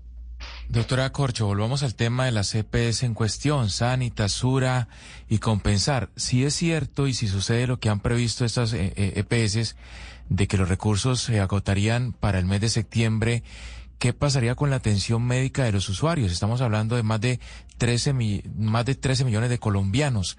Usted ya no es ministra, pero me imagino que sabe si el gobierno tiene o no un plan para atender una contingencia de esta magnitud.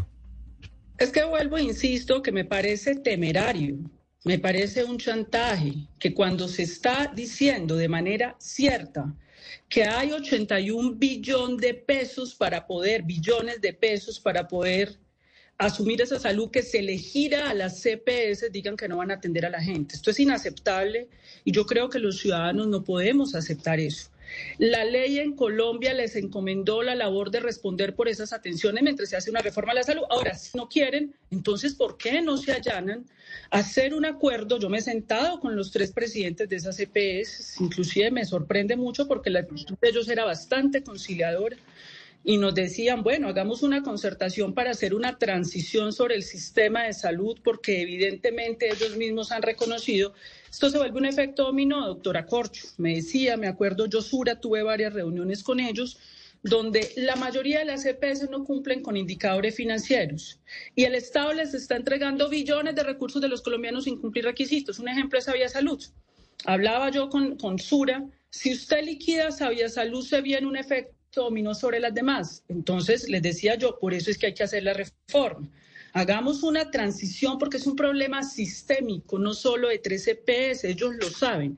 La pregunta es, ¿por qué se oponen a la reforma entonces? Si este problema ellos saben que viene hace años, es que esto no es un problema del gobierno de Gustavo Petro, es que al principio de la ley 100 iniciaron 150 EPS y se fueron quebrando ya van menos de 30 y a medida que se fueron quebrando y liquidando, dejaron deudas con clínicas y hospitales que ponen en riesgo la prestación de servicios de salud. Es que esto pone en riesgo y arrasa. Por eso, la reforma no es la que genera la crisis, la reforma es la respuesta a la crisis de hace muchos años y que ellos conocen muy bien. Luego, no hay un sustento técnico ni en los estados financieros ni en los giros de ladres para que estén diciendo que no van a atender a los pacientes. Pero mire, ministra, frente a esta pregunta que le hace mi compañero Hugo Mario Palomar de qué pasaría con el sistema de salud si estas tres EPS pues dicen no podemos más porque económicamente no nos da por cuenta de la plata que nos adeudan, porque eso es lo que dice esa carta, ha salido, por ejemplo, la oposición, entre ellas un representante de la Cámara que yo considero serio, del Centro Democrático que se llama Andrés Forero, que ha venido diciendo o dice que esto apunta a ser una nueva estrategia del gobierno nacional, que como no se pudo pasar la reforma a la salud, en el Congreso, en la Cámara de Representantes, en la forma en que usted la quería inicialmente, pues se asfixia a las EPS que son buenas, que son estas, porque ustedes lo han reconocido, estas tres, Sura, Sanitas y Compensar, para obligarlas a salir del sistema y así entonces eh, pues justificar y forzar la estatización del sistema de salud, que es lo que entendieron muchos o entendimos muchos en Colombia, era de todas formas la intención que se tenía con la reforma a la salud que usted había planteado. ¿Qué decirle al eh, representante Andrés Forero de eso? Que esta sería una estrategia para al final lograr la estatización de la salud que no se logró a través de la reforma en el Congreso de la República o que no se ha logrado hasta ahora. Bueno, yo llamo a la oposición política a hacer un debate con altura y con la verdad, no con mentiras. Lo primero, la reforma de la salud en ningún momento estatiza el sistema. Por favor, es imposible que el sistema de salud en Colombia sea estatizado y nunca eso lo ha dicho la reforma. Y un representante, un senador de la Comisión Séptima lo tiene que saber. ¿O qué es lo que está haciendo en el Congreso de la República si no leyó la reforma? El sistema de salud en Colombia, el 80% de la prestación de servicio es privado. Son clínicas privadas que hoy están en jaque porque las EPS no les pagan y están en quiebra y se tienen que cerrar. Lo que hace la reforma es proteger el sector privado, el 80% de las clínicas privadas a quienes se les va a pagar directamente para que puedan atender los pacientes. Luego es falso y me llama la atención que esto provenga de un congresista porque uno puede entender que un ciudadano pues no conozca el detalle, pero es que los congresistas legislan y para eso tienen los documentos para poder leer. Ese es un primer elemento. El segundo elemento sobre la otra pregunta es si estas EPS dicen que la plata no les da, ¿por qué quieren seguir en el sistema? Eso llama mucho la atención. Porque lo que se les está diciendo es... Eh, pero doctora Corcho, doctora Corcho, quieren seguir en el sistema porque usted tiene una empresa que ha formado durante mucho tiempo y obviamente pues quiere seguir manejándola y que le siga funcionando, porque cerrar cualquier compañía de lo, de lo que sea pues eh, cuesta una, plata importante. Por eso es que quieren seguir en, eh, en, el sistema, me imagino yo, o sea, sin haber hablado con ellos, pero me parece evidente que quieren seguir en el sistema porque ya son muchos años de inversión y muchos años de experiencia y además de conocimiento que se perdería si desaparecen. Bueno, Camila, es que no hemos entendido lo que estoy hablando. Repito, las CPS no se financian con recursos de inversión privada son recursos públicos de los colombianos, de una bolsa común que conformamos los colombianos vía los impuestos del presupuesto general de la nación, vía las cotizaciones de los trabajadores, no son inversiones privadas, son recursos. No, no, no, por supuesto, por, su, por supuesto, ministra, pero ex, ministra, pero son, pero son organizaciones privadas, o sea, se financian, son esas especies de, como, son como, permítame le explico, son como las APP, como las alianzas público-privadas en infraestructura. Pues no, las carreteras se construyen con plata pública, claro, y, plata de los colombianos con nuestros impuestos, pero las empresas que las construyes son privadas. Entonces, obviamente, una empresa que ya, o sea, la constructora que va a hacer una APP con cualquier país, vámonos para Chile, y que no les funciona la plata porque no les están pagando eh, para, para construir la carretera, pues dicen, no, pues chao, nos vamos porque no nos funciona. Entonces usted pregunta, ¿por qué estos quieren seguir construyendo? No, pues claro, porque ya habían traído unas máquinas, porque ya tenían un conocimiento, porque ya habían pagado a una gente, porque ya es todo un negocio que se, que se, que se estructuró, y pues por supuesto no quieren que se termine. Esa, pues digo, sin saber yo, haciendo yo abogado del diablo de las EPS?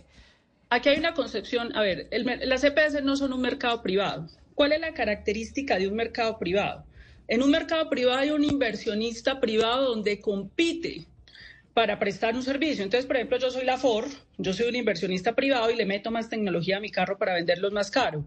Y compito con la Renault o con otra constructora de carros. Hay un mercado que compite con una inversión privada. Eso no es el caso de las EPS. Esto no es un mercado privado. Esto es una administración privada de recursos públicos.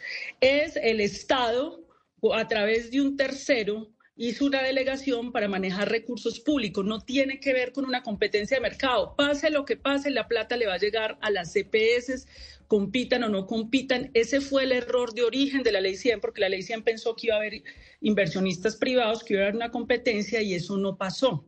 Entonces eso es lo primero que hay que entender. Esto es una administración privada de recursos públicos, no es un mercado.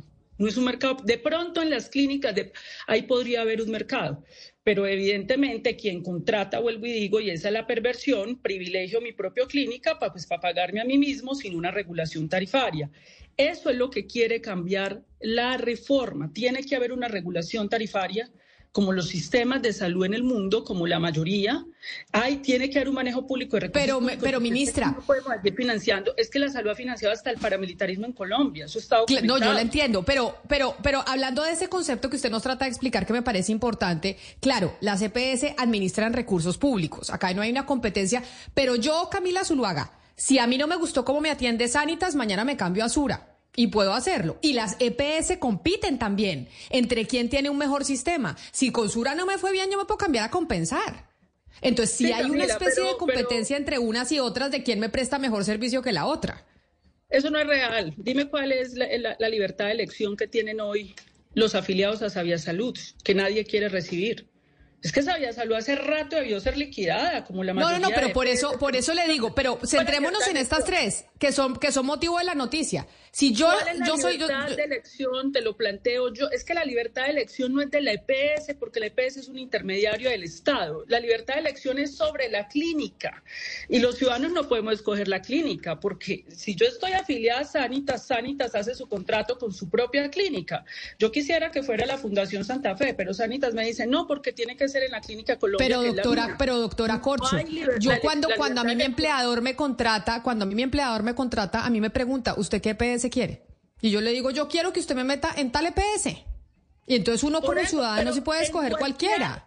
En cualquier EPS que tú te metas, la, la Sanita, Sura, el que paga es el Estado. Es que ahí no está. No, no, no, de acuerdo. Yo, yo la, yo la entiendo que el que paga es el Estado. Yo, yo la entiendo que el que paga es el Estado, sino que usted me estaba diciendo que porque estas que porque estas CPS no querían querían seguir en el se querían seguir en el sistema si no les pagaban. Entonces yo sin haber hablado con ellas, simplemente pues con una lógica digo, pues obviamente no se quieren ir porque llevan años, tienen una cantidad de infraestructura montada que significa cerrar un negocio, que claro que es un negocio, porque esta es una APP, alianza público privada, en donde el Estado que se ha demostrado mundialmente porque el Estado se ha demostrado a nivel mundial que es un pésimo administrador, pésimo, en muchos, en muchas, en muchos aspectos, pues dice, yo más bien le delego al, al, privado, que es mejor administrador, más eficiente, y me salgo de este chicharrón y yo no me tengo que poner a administrar absolutamente nada. Simplemente giro Pues los este recursos caso, y que el privado me administre. cierta. Esa tesis no es cierta, eh, eh, de que el Estado es pésimo administrador, porque hoy el Estado, el ADRES debe un billón de pesos y esas EPS, entre todas, deben 23 billones de pesos. Entonces, ¿quién administra mal? Es que tenemos que hablar de hechos que son reales. Están induciendo una quiebra y a las clínicas y los hospitales y eso hay que resolverlo. Yo me senté con ellos y les propuse, venga, ¿por qué ustedes tienen una experiencia? El Estado les puede pagar por esa experiencia, pero lo que no podemos seguir tolerando es que se manejen los recursos como quieran. Que entonces en los estados financieros de las EPS, imagínese usted lo siguiente que se presentó en un congreso de salud de expertos de Consultor Salud.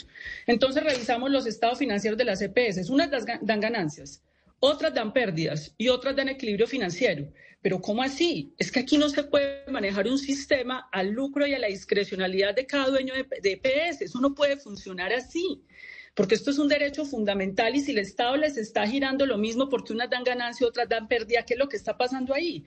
Pero resulta que las que tienen integración vertical, cuando están en pérdida ellas, su, sus clínicas de las que son dueñas dan ganancia y cuando las clínicas dan pérdidas, están las ganancias. Es que no se puede manejar recursos públicos a discrecionalidad de un negocio y un dueño. Nosotros no estamos diciendo que la gente no haga empresa y no haga negocios, pero no a costa de la vida de los colombianos con un derecho fundamental y con recursos públicos. Esa es la discusión de fondo, que ojalá el Congreso de la República resuelva y entienda. Y yo realmente sí le hago un llamado a, los, a las tres EPS, que entre otras cosas, Camila, es importante decir que ASEMI, que es el gremio de las EPS, no respaldó la carta. Ojo, no respaldó la carta y dice que es una iniciativa individual de estos tres presidentes de las EPS, pero que ellos se apartan de eso. Eso también hay que decírselo al país. Eso también llama la atención. Es que si no reconocemos que hay una crisis de hace décadas, que no es la crisis ni de Carolina Corcho y de Gustavo Petro, que hay un problema estructural que hay que resolver, entonces va a ser muy difícil. Va a ser muy difícil porque además otra realidad que el país también tiene que saber es que las EPS se han mantenido porque los gobiernos colombianos de manera permanente han emitido resoluciones y decretos para flexibilizar los requisitos para que presten servicios de salud. Entonces, bájeme los requisitos para que empresas de papel empiecen a cumplir. Y eso no, se, no debe ser aceptado por un Estado serio. Es que tenemos que ser serios y rigurosos en este país. El Estado no puede entregar billones de pesos a unas organizaciones que no cumplen y entonces el Ministerio les tiene que bajar los requisitos para que cumplan y la plata perdida sin control de los colombianos y del Estado. Ministra, hay formas eh, de hacer política. Y hay quienes creen como, por ejemplo, que la única manera viable de generar cambios es a través de la crisis.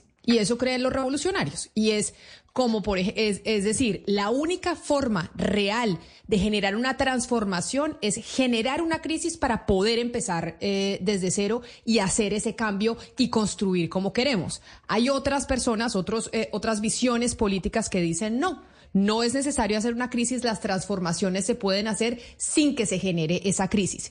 Digamos que a usted eh, se le acuña mucho eso que se quería la crisis para poder generar un sistema de salud con su visión mucho más sano, eh, que le prestara un mejor servicio a los colombianos. Esto que estamos viviendo con estas tres EPS grandes, que usted reconoce y reconocen desde el gobierno, que es lo que me parece importante, que no son Sabia Salud, que son tres EPS que han funcionado y que son buenas EPS.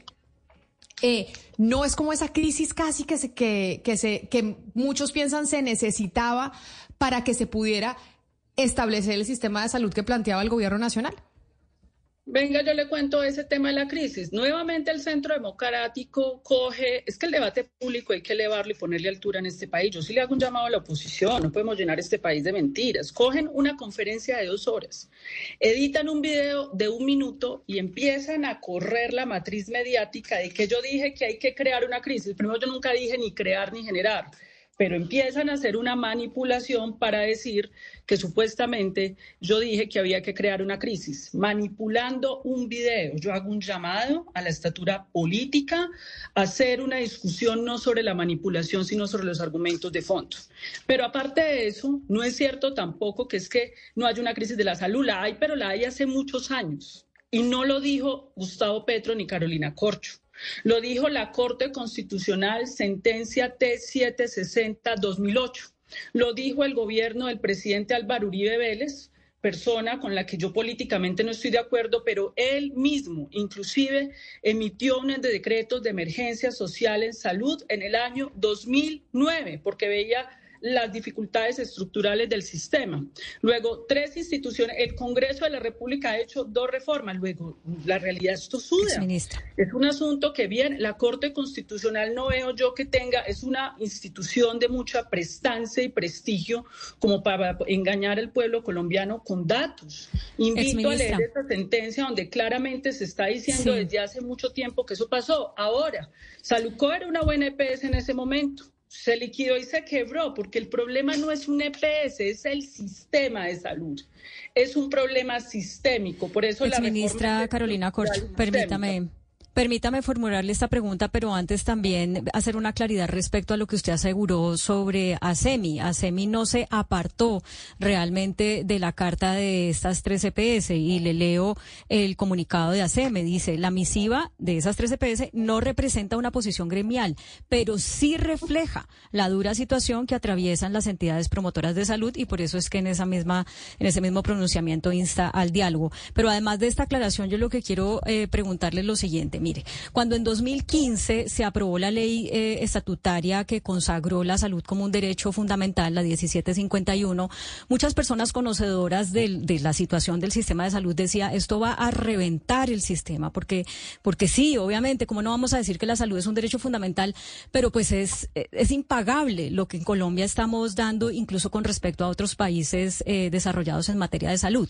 ¿Usted cree que para que sea viable el sistema hay que reducir el plan de beneficios, hay que eh, sacar unas cosas que se, reconocieron por cuenta de que la salud es un derecho fundamental en Colombia o no?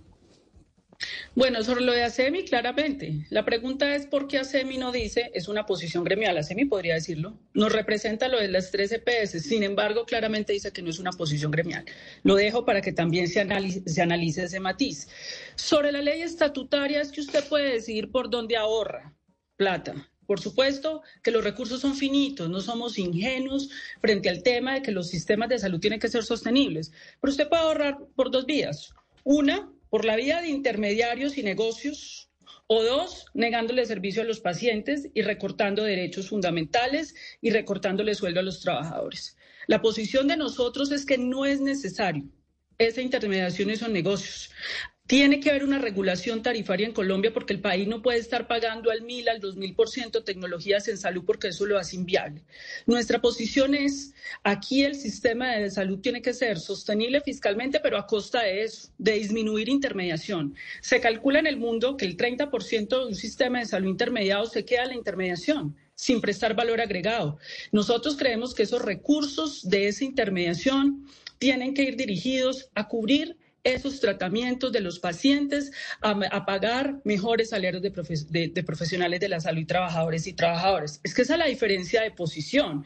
Hay quienes han dicho, salvemos los negocios y sacrifiquemos a la gente. Nuestra postura es protejamos a la gente y señores, estos son recursos públicos que no son para negocios, sino para proteger la gente, para comprar medicamentos que deben ser regulados. La reforma tiene un capítulo de regulación de medicamentos. Sí.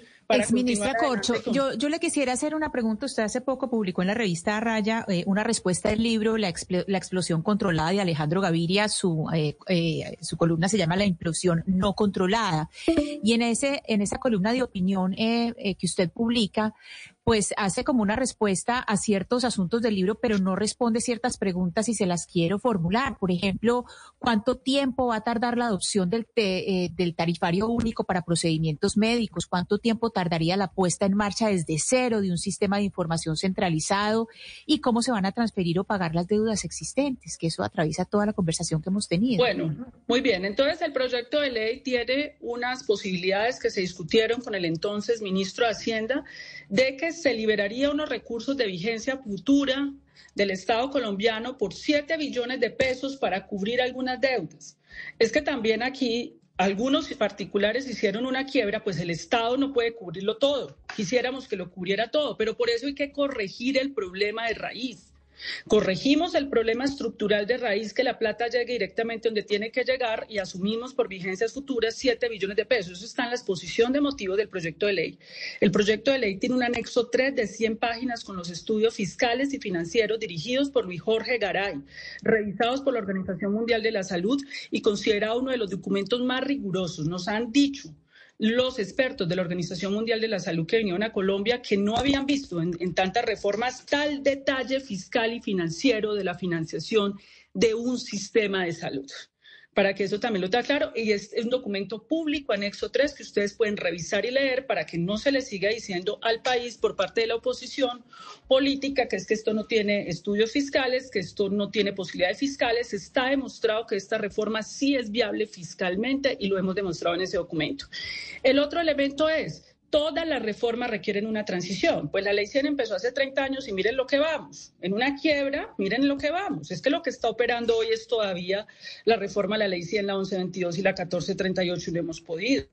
Nosotros fuimos claros, hay un capítulo de la reforma a la salud que se llama la transición. Tú no haces un cambio de un día para otro para poder construir las capacidades. Hoy el ADRES ya tiene muchas capacidades. El ADRES maneja millones de transacciones al mes porque el ADRES en este momento hace el 70% de los giros de recursos al régimen subsidiado y el 10% al régimen contributivo y ya tiene unas capacidades de sistemas de información e inteligencia artificial muy avanzadas en el país y es una institución además con una fuerza tecnocrática que han respetado todos los gobiernos de este país y eso hay que reconocérselo a todos los gobiernos.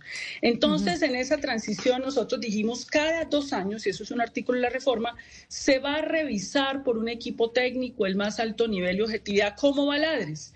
Para poder revisar en qué momento el ADRE ya tiene la capacidad, hasta ahora lo hace muy bien, como te digo, el ADRE debe un billón, pero no debe un billón porque sea un problema del ADRE en, sí como, funciona, sino porque es que cada que el Estado va a girar una plata, el Ministerio de Salud, que es el que ordena sus pagos, tiene que hacer unas verificaciones. El Ministerio de Salud no puede repartir plata por doquier sin que haya verificaciones, auditorías, o si no lo que sobreviene es un prevaricato, un problema penal y fiscal para el ministro o para el funcionario público.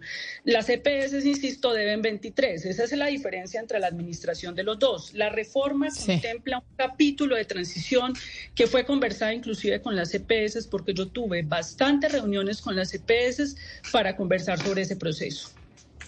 Pues mire, doctora Carolina Corcho, como usted decía, hay que elevar el debate de la discusión pública y me parece muy importante haber tenido la oportunidad de hablar con usted, de escucharla, de saber sus opiniones sobre esto que estamos viviendo hoy después de que se conociera esa carta de las CPS más grandes del país. Mil gracias por habernos regalado estos minutos aquí en Blue Radio y para usted feliz tarde. Muchas gracias, Camilo. Un abrazo y muchas gracias por la invitación. Un abrazo especial. Era la exministra Carolina Corcho, una voz muy importante dentro del debate del sistema de salud, pero sobre todo porque muchos coinciden en decir que lo que ustedes acaban de escuchar de la doctora Corcho es verdaderamente lo que piensa también el presidente Gustavo Petro y su visión del sistema de salud para Colombia. A ustedes mil gracias por haber estado conectados con nosotros aquí en Mañanas Blue. Sigan conectados en Blue Radio porque ya llegan nuestros compañeros de Meridiano Blue con noticias internacionales importantes.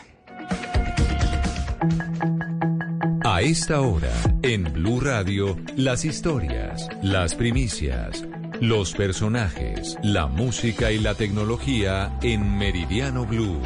Con Ricardo Ospina, Silvia Patiño y Octavio Sazo. Es la una de la tarde y dos minutos. Seguimos aquí en Blue Radio. Es un gusto saludarlos en Meridiano Blue. Los acompañamos en nuestras plataformas digitales, en nuestro canal de video en YouTube y también en nuestras estaciones en Colombia. Estamos también en BlueRadio.com con las noticias más importantes de Colombia y del mundo. Comenzamos con noticia de última hora desde Rusia.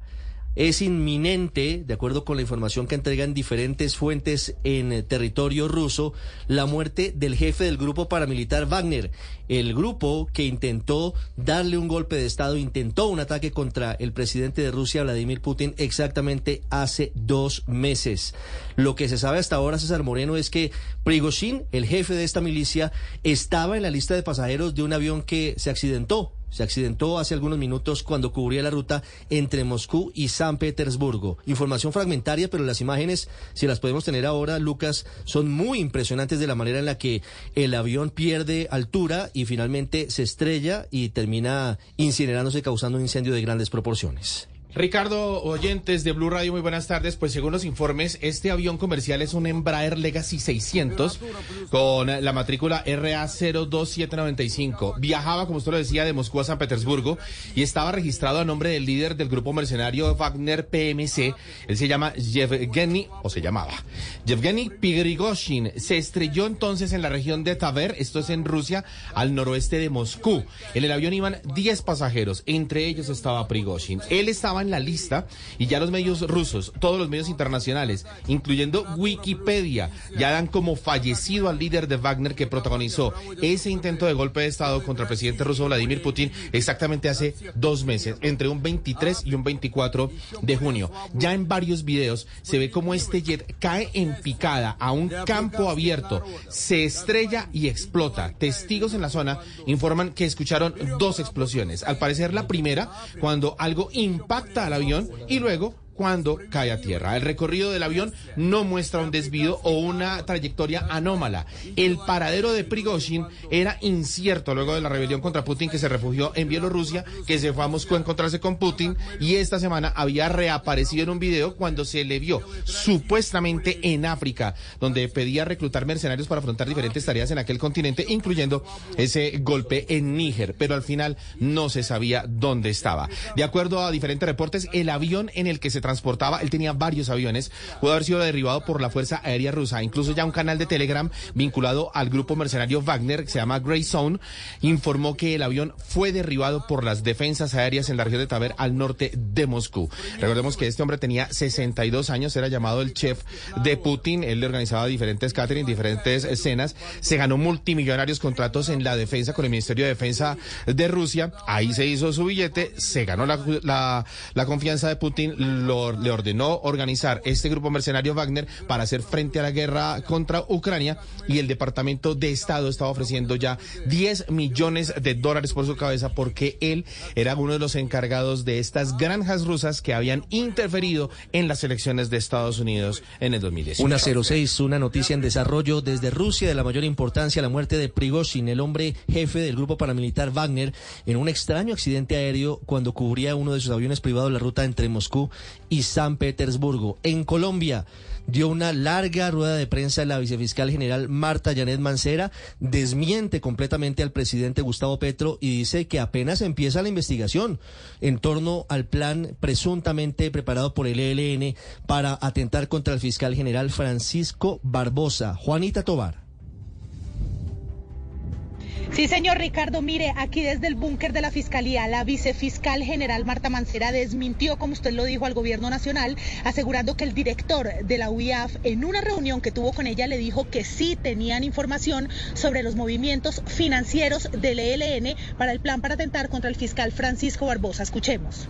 Por parte del director de la UIAF es que existe una información analítica de personas que hicieron movimientos sospechosos a nivel financiero. Oficialmente solicitaremos que nos entreguen el grafo para continuar con las investigaciones de cada una de las personas que movió sospechosamente el dinero.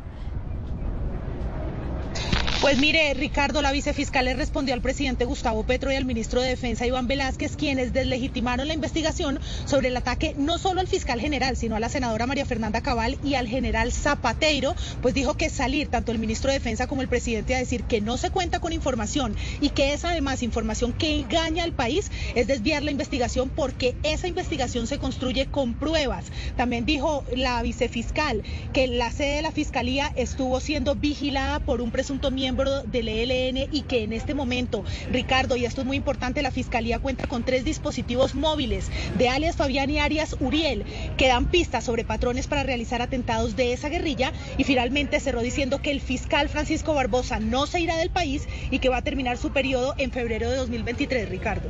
Más adelante seguimos escuchando los detalles de esta declaración de la vicefiscal Marta Mancera porque quedan muchas dudas sobre quién está diciendo la verdad y sobre quién tiene la razón, sobre si se estaba ocultando o no información por parte de inteligencia militar a los altos mandos y al ministro de Defensa sobre por qué es tan diferente la versión que tiene la Fiscalía y la que tiene el Ministerio de Defensa y la Presidencia sobre el papel de la UIAF. Muchas dudas y muchas preocupaciones en torno a este presunto plan para atentar contra el fiscal Francisco Barbosa Silvia. Y mientras tanto, Ricardo, hablamos ah, de la reunión que sostuvo el ministro de Salud con los ah, directores o presidentes de las EPS que ayer en una carta estaban advirtiendo sobre un posible riesgo financiero. ¿Qué pasó, Oscar Torres? ¿En qué quedaron después ah, de que ayer desde el gobierno, entre otras cosas, pues deslegitimaron un poco esta, esta denuncia que hacían las EPS? Así es, compañeros, buenas tardes. Los saludo a esta hora desde el Ministerio de Salud, donde se llevó a cabo la reunión entre las CPS, eh, Sanitas, Compensar y también Sura, todas ellas que enviaron esta carta al ministro de Salud, Guillermo Alfonso Jaramillo, quien los atendió en su despacho. Aquí hay mucha incertidumbre por lo que puede venir por parte de la CPS, debido a que, aunque se llegaron algunos consensos y el gobierno escuchó sus preocupaciones, la próxima semana se llevarán a cabo unas mesas técnicas de trabajo con el fin de llegar, por ejemplo, a un posible reajuste de la UPC y también, por ejemplo, con el tema de los presupuestos máximos, que es otro de los temas que le preocupa a la EPS. Esto fue lo que dijo Juan Pablo Rueda, presidente de Sanitas, al término del encuentro. Estamos estamos tranquilos con la apertura de la discusión. Sí, y fue yo creo que un buen momento, una buena discusión. Eh, y creo